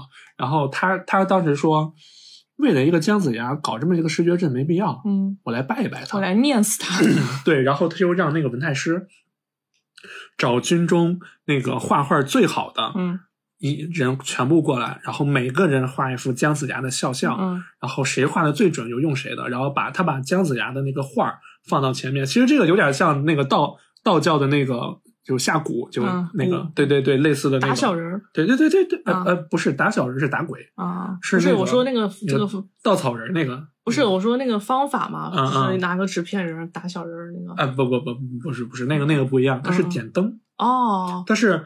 一比一造了一个姜子牙的稻草人，然后在嗯稻草人头上贴上姜子牙的那个照片儿啊啊，照片儿啊，对，然后头顶、嗯头顶一盏灯，肩膀一边一盏，那不就是人的三三魂啊，三魂吗？然后在那个脚下摆七盏灯，嗯七魄，啊，连续拜七七四十九天。我操，真狠呐！当时姜子牙姜姜子牙就被拜的就被那个哈就被拜的就是特特别惨，然后就是一看就是哎，那突然有一天不得劲儿呢，身上不得劲儿呀，这头晕眼花不得劲儿呢，对腿脚也不好使了 咋回事儿呢？儿子呢？是谁？谁呀？谁呀？然后他上朝的时候，然后大臣们向他禀报军情嘛，说：“嗯丞相，我军我军那个粮食快用完了。”然后丞相说：“啊，你说啥？不是耳朵不好使耳朵不好使啊。”丞相说：“啊，你们军饷用完了，不才给你们发工资吗？” 然后那个大臣们就说，就揪着耳朵说：“ 丞相，军粮用完了啊啊，你你妈完了呀？那给他厚葬呀。”整个人不在状态是吗？对不行了，整对整个人就是痴痴傻傻的状态，啊因为他的那个三魂七魄已经没被！败走了。啊，最后的时候，姜子牙只剩最后的一魂一魄了，嗯再拜他两天就拜死了。然后南极仙翁把突然就是发现了姜子牙的这个魂魄了，把他魂魄收了，嗯然后把他给救了。嗯当时是出现这么个插曲儿，然后后来的时候，石绝阵被破了六阵，就把赵公明请过来了。嗯 赵公明这个人呢，他是截教第一代门人，就是咱刚刚刚说的那个通天教主的亲传弟子。嗯嗯，他应该很厉害。对他当时请赵公明的时候，赵公明说：“文太师啊，文太师，你早点来找我，不就没事了吗？你看你请的那那十天军，那那都是什么土鸡瓦狗啊！啊，十天军其实摆的十绝阵很厉害的，嗯但是在赵公明眼里面，那就是土鸡瓦狗。嗯，然后现在请我去，那不就是侮辱我？对你们侮辱我，然后他的这个师妹就是嗯三霄娘娘，云霄、琼霄、碧霄，然后手使兵器为一条神鞭，嗯也是一个鞭类武器。然后它有两大法宝，一个是缚龙锁，一个就是那个二十四二十四颗的定海珠。呃，然后后来被那个燃灯道人给抢了。你说，你说禅教这帮人抢人法宝、诛人、诛诛人家门人，你说还把人家门人收坐骑？对啊，还收成宠物，真是。然后他还有一个坐骑是一只黑虎，但这个黑虎是他在下山去去往那去往那个西溪城的时候收的，收的腰吧，对，路上顺便收的，嗯因为说哎正好缺一坐骑，啊，然后就把那个腿脚有点累，嗯对，然后给黑虎说跪下，然 后黑虎就跪下了，然后就把黑虎收了，天，所以这路上收的。然后他还有一个特别厉害的一个法宝叫金角剪，嗯这个金角剪呢，其实你就把它理解成两个蛟龙幻化的一个大剪刀。嗯这个金角剪只要一祭出来以后，当时是死伤了很多人。嗯，然后后来赵公明怎么死的？赵公明也是被败死的。被他被谁败死的？呃，赵公明他是被谁败死的？姜子牙回拜吗？后来那个赵公明后来也是那个被被败死了，然后那个那个那个是让姜子牙给下的降头，就回败然后吗？嗯，对，然后拜的那个魂飞魄散了。然后后来那个赵公明为了自救嘛，就派他门徒去抢那个接剑书，然后途中他那个门徒又被哪吒解住给杀了，所以基本上就回天无力了。呃，赵公明后来就是嗯这么被败死了。其实我觉得赵公明死的挺冤的，是吧？你没干啥就死了，不，他他中间其实那个啥打过仗个打打了很多仗啊把姜子牙给弄得特别啊惨，因为他非常厉害嘛。姜子牙估计也是走投无路了吧？一般来说，禅教不屑于用这种邪门歪道去。对，实在是是什么禅教不屑于？我觉得禅教就是屑于我跟你说。禅教就他妈是邪门歪道。对啊，然后那个他当时是被陆压道人给暗算了，啊暗算。嗯陆压道人就是那个他的他的法宝，我觉得你应该有听过，叫斩仙飞刀，嗯嗯嗯，就是。这个斩仙飞刀这个法宝，我觉得是整个封神里面最奇特的一个嗯。它是这个葫芦，把葫芦系起来扔到天上，然后会从葫芦里面飘出一阵浓烟。嗯那个浓烟有鼻子、有眼、有嘴，就你你想吧，一个云有鼻子、有眼、有嘴，然后阿拉丁神灯是吧？哎哎，有点那个意思，有点那个意思。然后他的这个施展方式就是像鞠一个躬，请宝贝转身，然后那个云就会滴溜嗯，转一圈，然后对面的头就掉了。啊这哪来的？这是为什么叫刀飞刀啊？我也挺好奇，为什么叫斩仙飞刀？当然，斩仙飞刀那个阿拉丁的那个灯神名字叫飞刀是吗？好像是。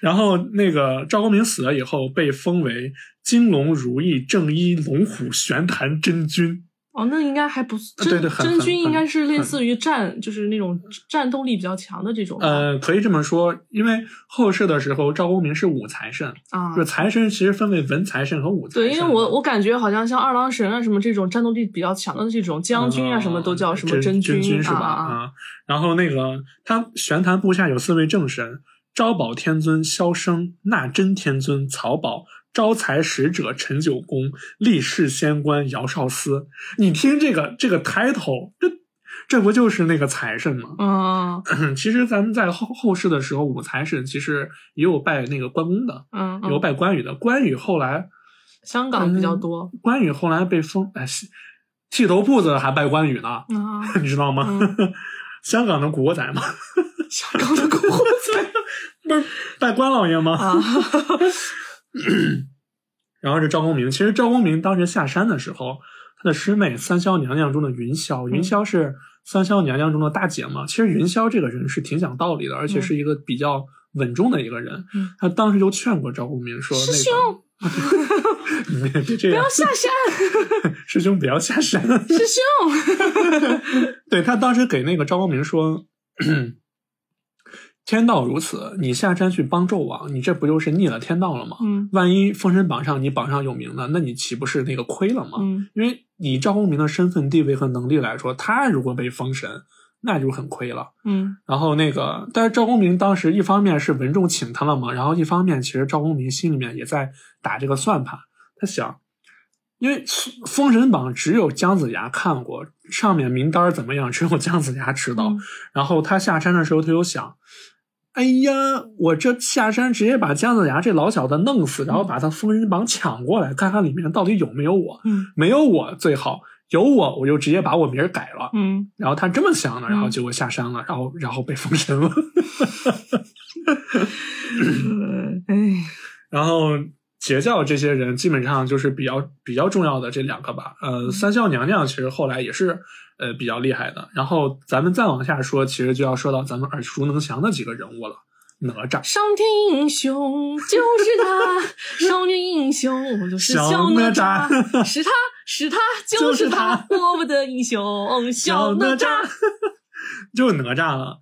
哪吒这个人，呃，我觉得详细的咱们就不用多说了，大家太熟了讲讲点大家不知道的，对好的坏的坏的好的全都有。嗯这个哪吒呢，其实你要是说大家不知道的、不太熟的，可能也就是他的这个三头六臂的法宝了。嗯刚刚我也说了，有一群宫的金砖，还有一、还有一那个火攻的九头神火罩，嗯然后双手一对阴阳剑，然后再加一爆皮囊。嗯然后这个人哪吒这个人其实并不是说咱们说的那么正义感的一个人，其实魔童里面的哪吒呀，挺挺，还还是有点贴那个。因为原著里面哪吒就是个熊孩子嘛，就是一个。而且是那不是普通的熊孩子，是那种性性情暴力，然后那对种哪吒性情暴力啊，然后嗯杀人不眨眼那种感觉。你可以理解哪吒如果教不好的话，那就是个杀人魔头。嗯嗯，他当时下山的时候，太乙真人就说了，就是那个，你就说就《武林外传》里面那种嗯是是人不是人，是魔头混世人魔，《武林外传》几杀了？你告诉我。是啊，有有有有时间讲《武林外对传》对对对对，回头可以讲一期啊，挖个坑挖个坑。对，就是就是里面说的混世人魔，嗯对对对，就哪吒其实就是那样，就不是我们想象中那么善良了。嗯其实哪吒后来也是被封封为三坛海会大神，就渔民们会拜哪吒，祈求风调雨顺嘛。现在台湾还有拜哪吒啊，对对，还有哪哪吒庙啊是吧？嗯对对，其实哪吒说好像我听说哪吒挺灵的，拜哪吒好像是。然后，而且哪吒他的这个，其实我觉得哪吒就是一个上古生物兵生物兵器，一个生物改造技术下的产物。他师傅把他把他从莲藕改造成了人，基因变异嘛，嗯，然后又把他改造成三头六臂，是一个转基因是 转基因莲藕，转基因的莲藕但，是哪吒特别 bug 的一点就是哪吒无魂无魄，就类似于之前拜姜子牙呀、拜赵公明那，拜不了他是吧？不可能，因为你拜的话，首先除了你知道他生辰八字和他长相以外，他得有魂，嗯。他没魂你拜什么拜，对吧？然后包括最一开始哪吒刚刚下山的时候，当时姜子牙遇到了一个呃商朝的一个将领叫张桂芳。嗯，张桂芳这个人其实他不会什么法怎么这么土？他不会什么法术，但他有一个绝活，就是 他会喊你名字，比如说我喊你小米，哎，然后你就从塔不不是从塔上，从马上扑通掉地下了。百分百喊你名币下马。对，因为这个法术，其实这个法术归根溯源，这个法术呢，它是魂魄类法术，所以对哪吒是一点用处都没有的。啊，然后哪吒下山以后对战张桂芳，直接把张桂芳用强行圈打了个终身残疾，因为张桂芳喊他名字根本就喊不了嘛，嗯就张桂芳直接喊的哪吒哪吒，挠挠挠耳朵打，然后哪吒，然后啥玩意儿啥玩意儿啊？咋的？咋的呀？然后咋的，老铁？然后喊李哪吒，然后嗯，干嘛？没用，你到底打不打？有病吧？然后，所以哪吒是无魂无魄的。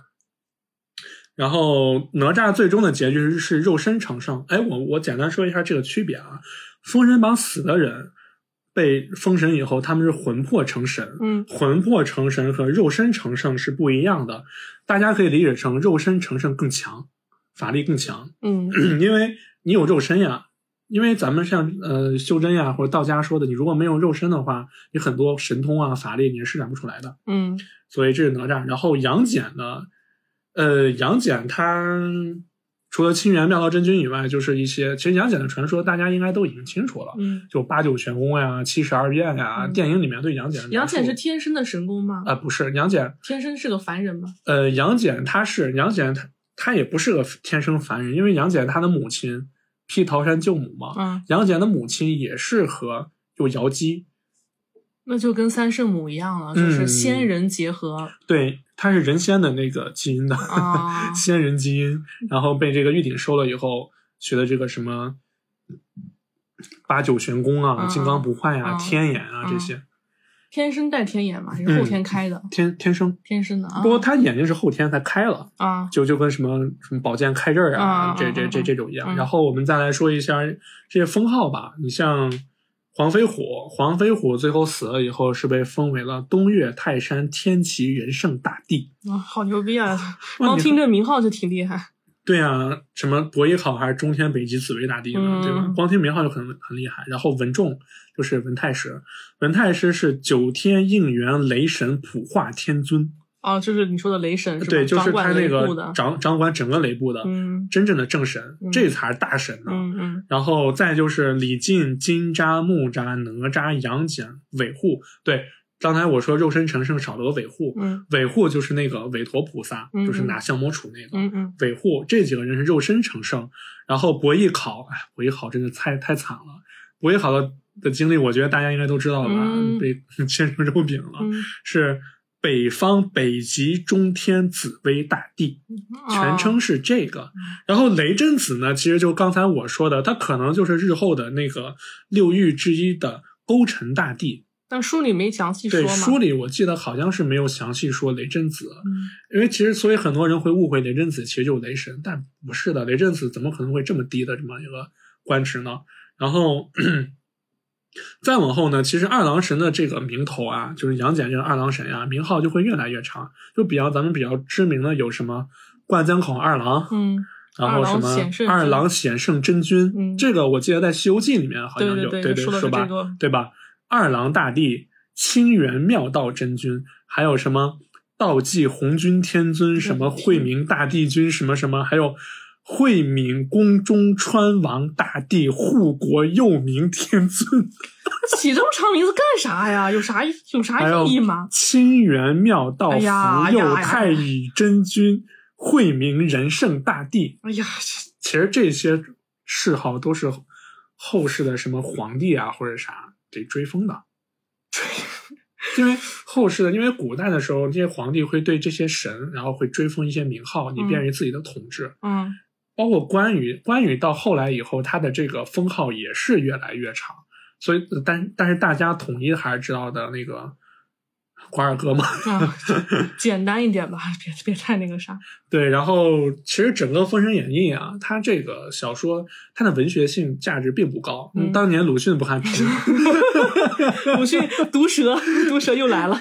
鲁迅和胡适他们嗯俩那个时候特别喜欢考证这些神话小说嘛。嗯，然后那个但他们是主要是反封教啊，对对对，嗯封建礼教。哎社会主义小战士嘛。然后那个鲁迅对《封神榜》的这个评价，就是我简单跟大家说一下，就是适合适合蹲坑拉屎的时候看一看。太毒舌了。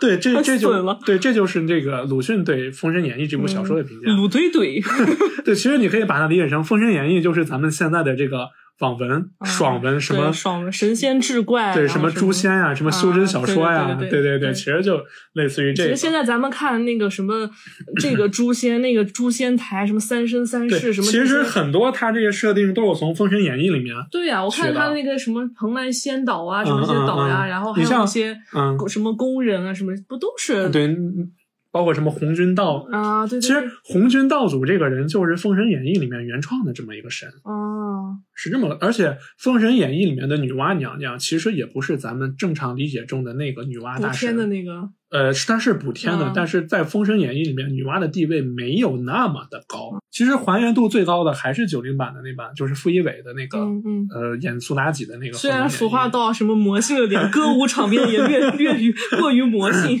但是其实我觉得，你先不说他那个服化道符符符不符合当时的这个呃历史，但是有一点去，我觉得确实是商朝那个时候哪有那么多衣服可以穿呀？再一个，哪有什么动不动十万大兵、几十万大军？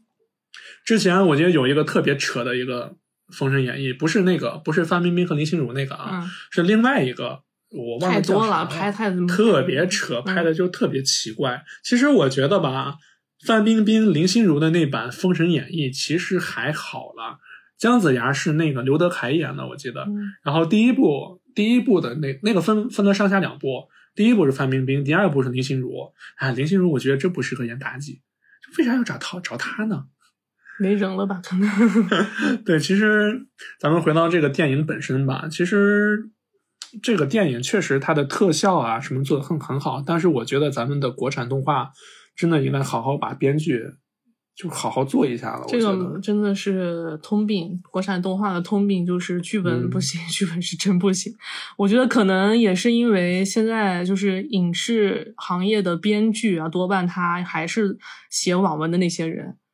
就 之前那个，之前那个那个什么论坛啊什么，然后写网文的那些编剧，然后他可能，哎，怎么说呢？就是写出来的东西就特别的网文，特别的爽就完了，然后也没什么可圈可点的，也没什么记忆记忆感什么，就看电影就是那种不知道在说什么，好像说了一件事儿，但是你又不知道他说的是什么。就好像没说。对，就是那种，你，但是我觉得《杨戬》这部这部电影最大的问题就是他，我觉得他没把主次分清楚。嗯，我甚至后期的时候，我甚至觉得沉香才是主角。对对对，有这种感觉。对，是吧？嗯就是你如果说杨戬的话，呃，我觉得你如果说杨戬的话，沉香救母这个事儿，你你可以带一下。嗯嗯我觉得不要把这个放到主线了。什么哎呀，他可能是想借沉香来什么杨家历代女子都要被压在山下，啊就是这是什么鬼宿命啊？这你懂吗？就是这种莫名其妙给你搞个什么情感羁绊，然后这种宿命论，然后什么就，对啊，然后搞得特别热血，说啊什么，你知道吗？我们杨家历代女子都要镇山什么啊，搞得好像特别都要被山压。啊，但其实特别中二，我觉得。对，我觉得就是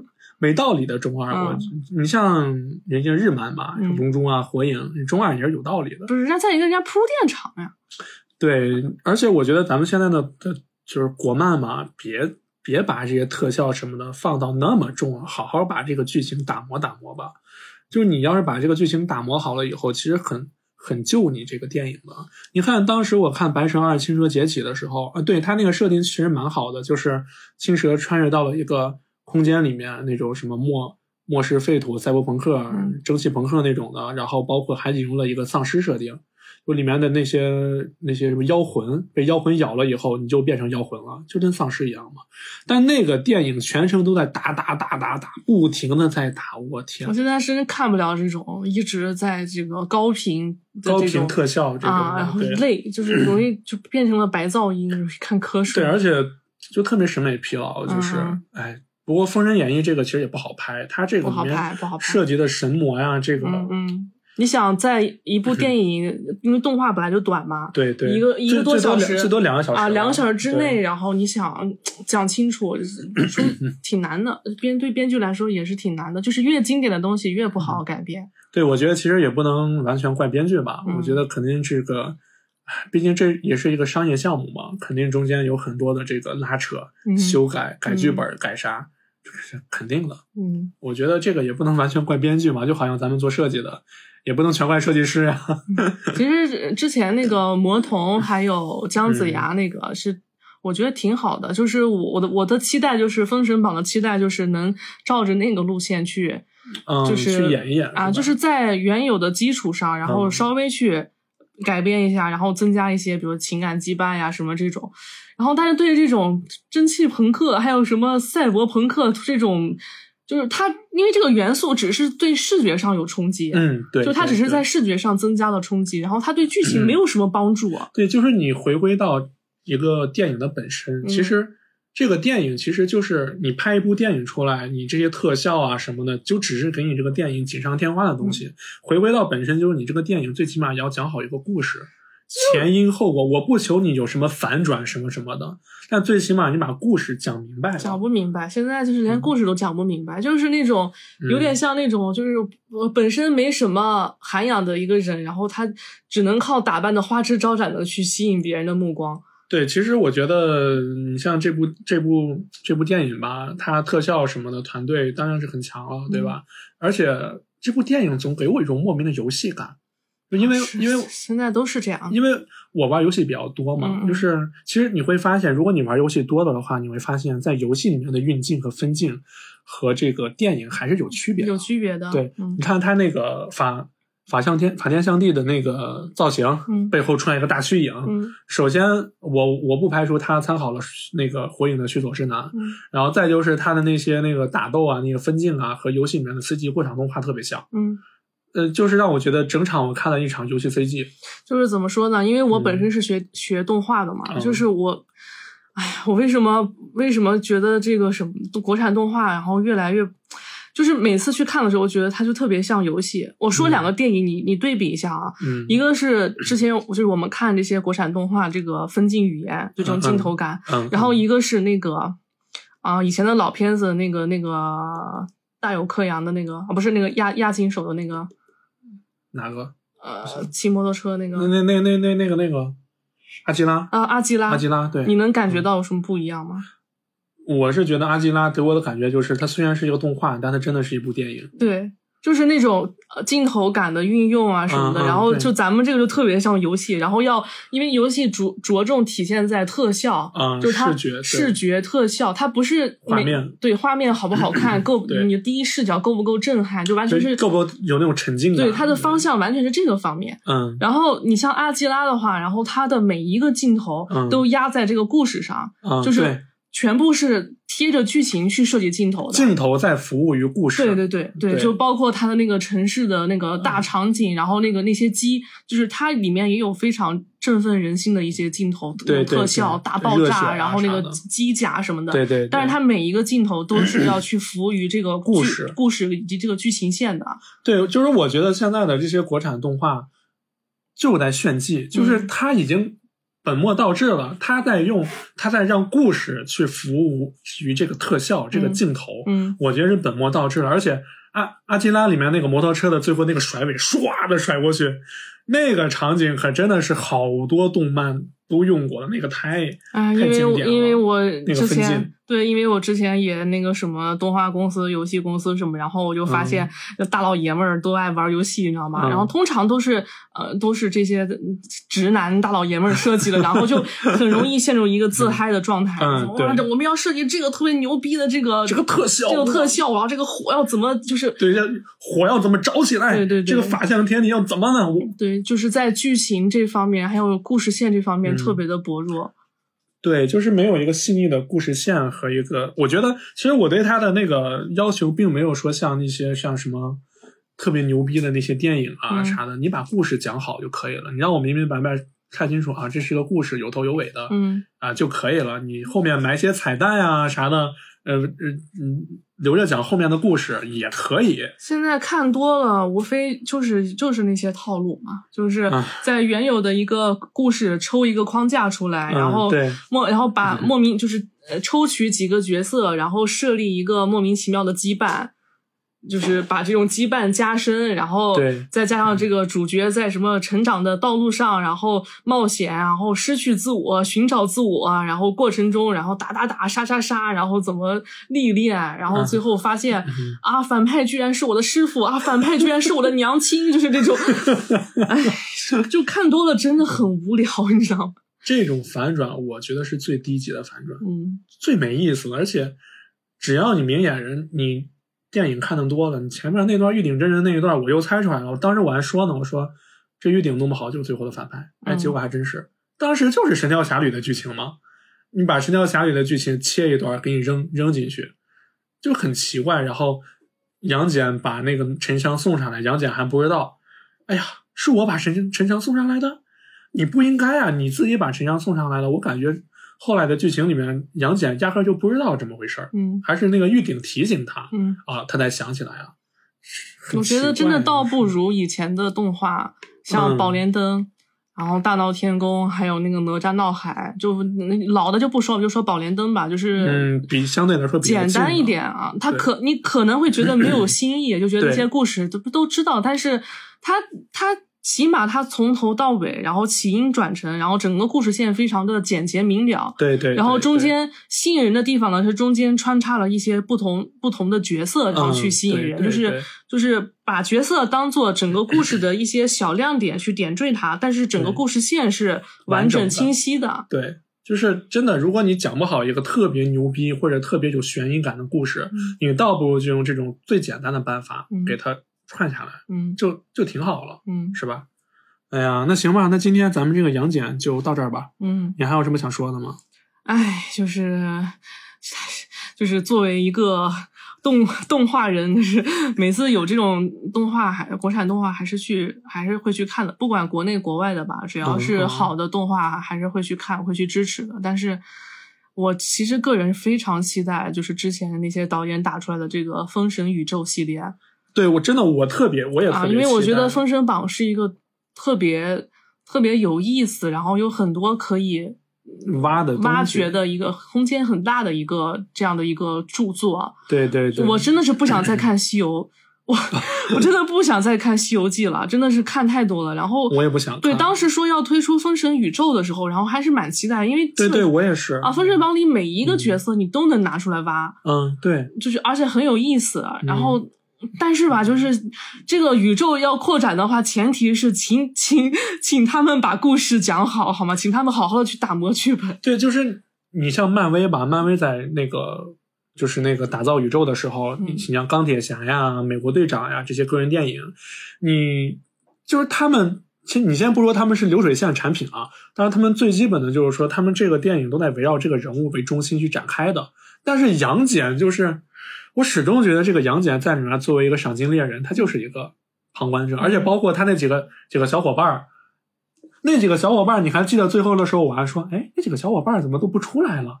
干嘛去了？就一开始我以为他们至少会在最后的时候给杨戬一个一个助攻，对吧？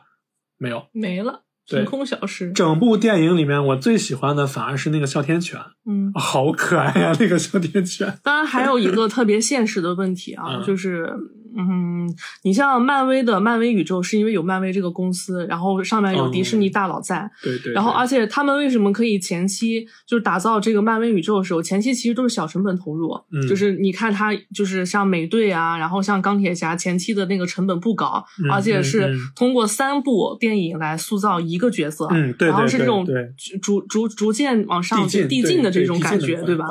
然后就就算是前两部呃票房不好什么，他们也做好了这个准备，因为呃一个是试水，然后一个是嗯。这种宇宙的塑塑造本身就是不是一蹴而就，对，它就不能是一下子就能上去的，它就是它就是慢慢积累出一个宇宙。对。但是你要知道，咱们的呃资本市场呢，尤其是动画的资本市场，就是一个、嗯。你看，像之前哪吒说是有五十将近五十亿的票房嘛，嗯对，但你看一下，每次那个字幕出来有有多少动画公司、外包公司去去参与制作这样一个电影，要将近三到五年的时间。嗯嗯嗯，然后你要知道，国内的资本是，一旦这个东西打不出水花来，嗯。就是撤资，没有人投资了。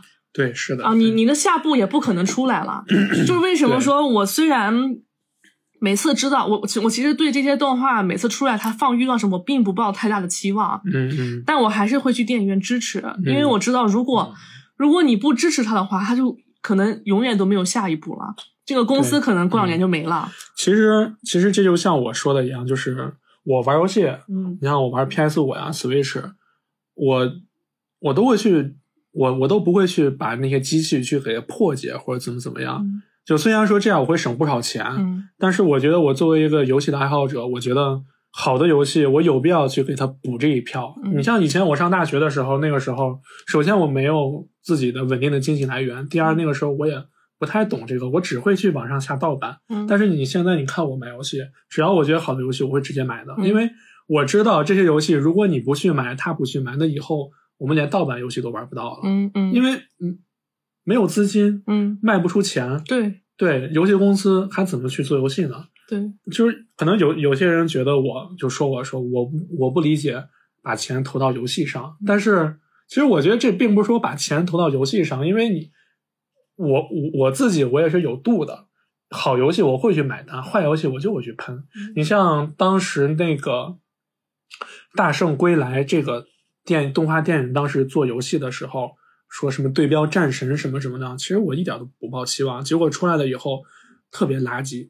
PS 四 PS 四上卖四百多，但是它里面的那些过场动画就是 PPT，就是、嗯给你一张什么啊水墨那种动一动，嗯讲个故事，嗯再一张。嗯 这游戏你别看它是国产的，我当时我压根儿没去买，我到现在我也说这游戏是垃圾。嗯而且它里面抄了很多战神鬼泣的一些设定，打击感呀或者啥，你抄你也抄不好。嗯嗯，然后最近就是咱们的这个黑神话悟空了，嗯我记得你当时有问我说：“你对这游戏抱期待吗？”我说：“我不抱期待。”嗯就是因为之前有太多的所谓的这些主题让我抱着很大的期待，最后就只有失望。所以说这游戏我就是它出了以后，我可能会去买。如果它真的是像它实际演示的画面一样那种感觉的，我应该肯定会去买的。但是我不我不抱期望。嗯，对，就是我对国产动画的态度就是。啊、虽然每次都喷啊，大大家都会喷什么烂啊什么嗯什么，嗯但是怎么说呢？就是嗯，梦造梦是要给机会的，是要有机会去造梦的，是要有土壤去造梦的。如果说你就就如果你切断了这个土壤啊，可能现在它出来东西不好，但是如果你切断这个土壤的话，就连什什么都不会给你的，什么都什么都看不见。对你什么都看不到。嗯，嗯因为影视圈本来就那个什么，然后动画在电影行业内又是最薄弱的一个，嗯，就动就是大家对于其他电影的那个，就是资本家对其他电影的期待呢，就是有明豪华明星阵容什么什么，哪怕这个剧情再烂，对吧？像之前那个香港拍的那个《封神》电影啊《封神榜》那个都烂成那样了。但是只要有这些大咖在，我就多少能回本。就是观众，我就不看电影，我就为了看这看看这明星，看这些人，他都嗯会走进电影院。但是对动画而言说，这部电影如果就一旦扑街的话，嗯那真的就没有投资了。然后公，然后接下来就是公司倒闭，然后大家就就没人没人去做这个东西了。嗯、最后还是秉承着那个什么动画人的一颗赤诚的热心啊，希望大家不要去。就是你可以不去怎么说呢？不去喜欢它，但是、啊，你如果有那个什么有经济条件或什么的哈，尽量还是去支持一下支持一下。对我觉得是不光是动画制作团队的问题，它嗯还有很多社会啊，还有经济上的一些市场的一些市场的一些问题啊，就是还是希望能越做越好吧。这是我作嗯为一个动画师的一个愿望吧，然后对一个期望。然后以后有相关的这个，它只要不是太烂，反正我我们都会去哎，看一下。我我还是会去支持。嗯，对，其实就还是特效满分，但是编剧拉垮。嗯嗯，后面就是好好就把编剧打磨一下，还是很可以的。嗯嗯，那行，那今天就到这儿吧。到这儿吧。嗯，好，嗯，那这里是摇乐电波。呃，目前我们已经开通了自己的投稿邮箱了，邮箱地址我放在了专辑简介里面。如果呃专辑简介大家看不到的话，也可以私信我。然后大家如果在职场、生活、情感有什么想吐槽的，然后你在生活中又不方便说的，你都可以向我们投稿过来，以 Word 的形式。还有灵异经历，我最喜欢灵异经历对，了。如果大家有好的灵异故事，或者有自己真正的亲身经历了灵异事件，一定要投给我们，我们最喜欢这个了。嗯那最后我说一下我们的邮箱地址：四一零七七三五六二艾特 qq 点 com。嗯，再说一遍：四一零七七三五六二艾特 qq 点 com。好，那呕心沥血 在这里。好，那今今天就结束吧，嗯然后拜拜。拜拜。愿生命化作那朵莲花，功名利禄全抛下，让百世穿梭，神的逍遥。我辈只需独占世间潇洒。愿生命化作那朵莲花，功名利禄全抛下。让百世穿梭，神的逍遥。我辈只需独占世间潇洒。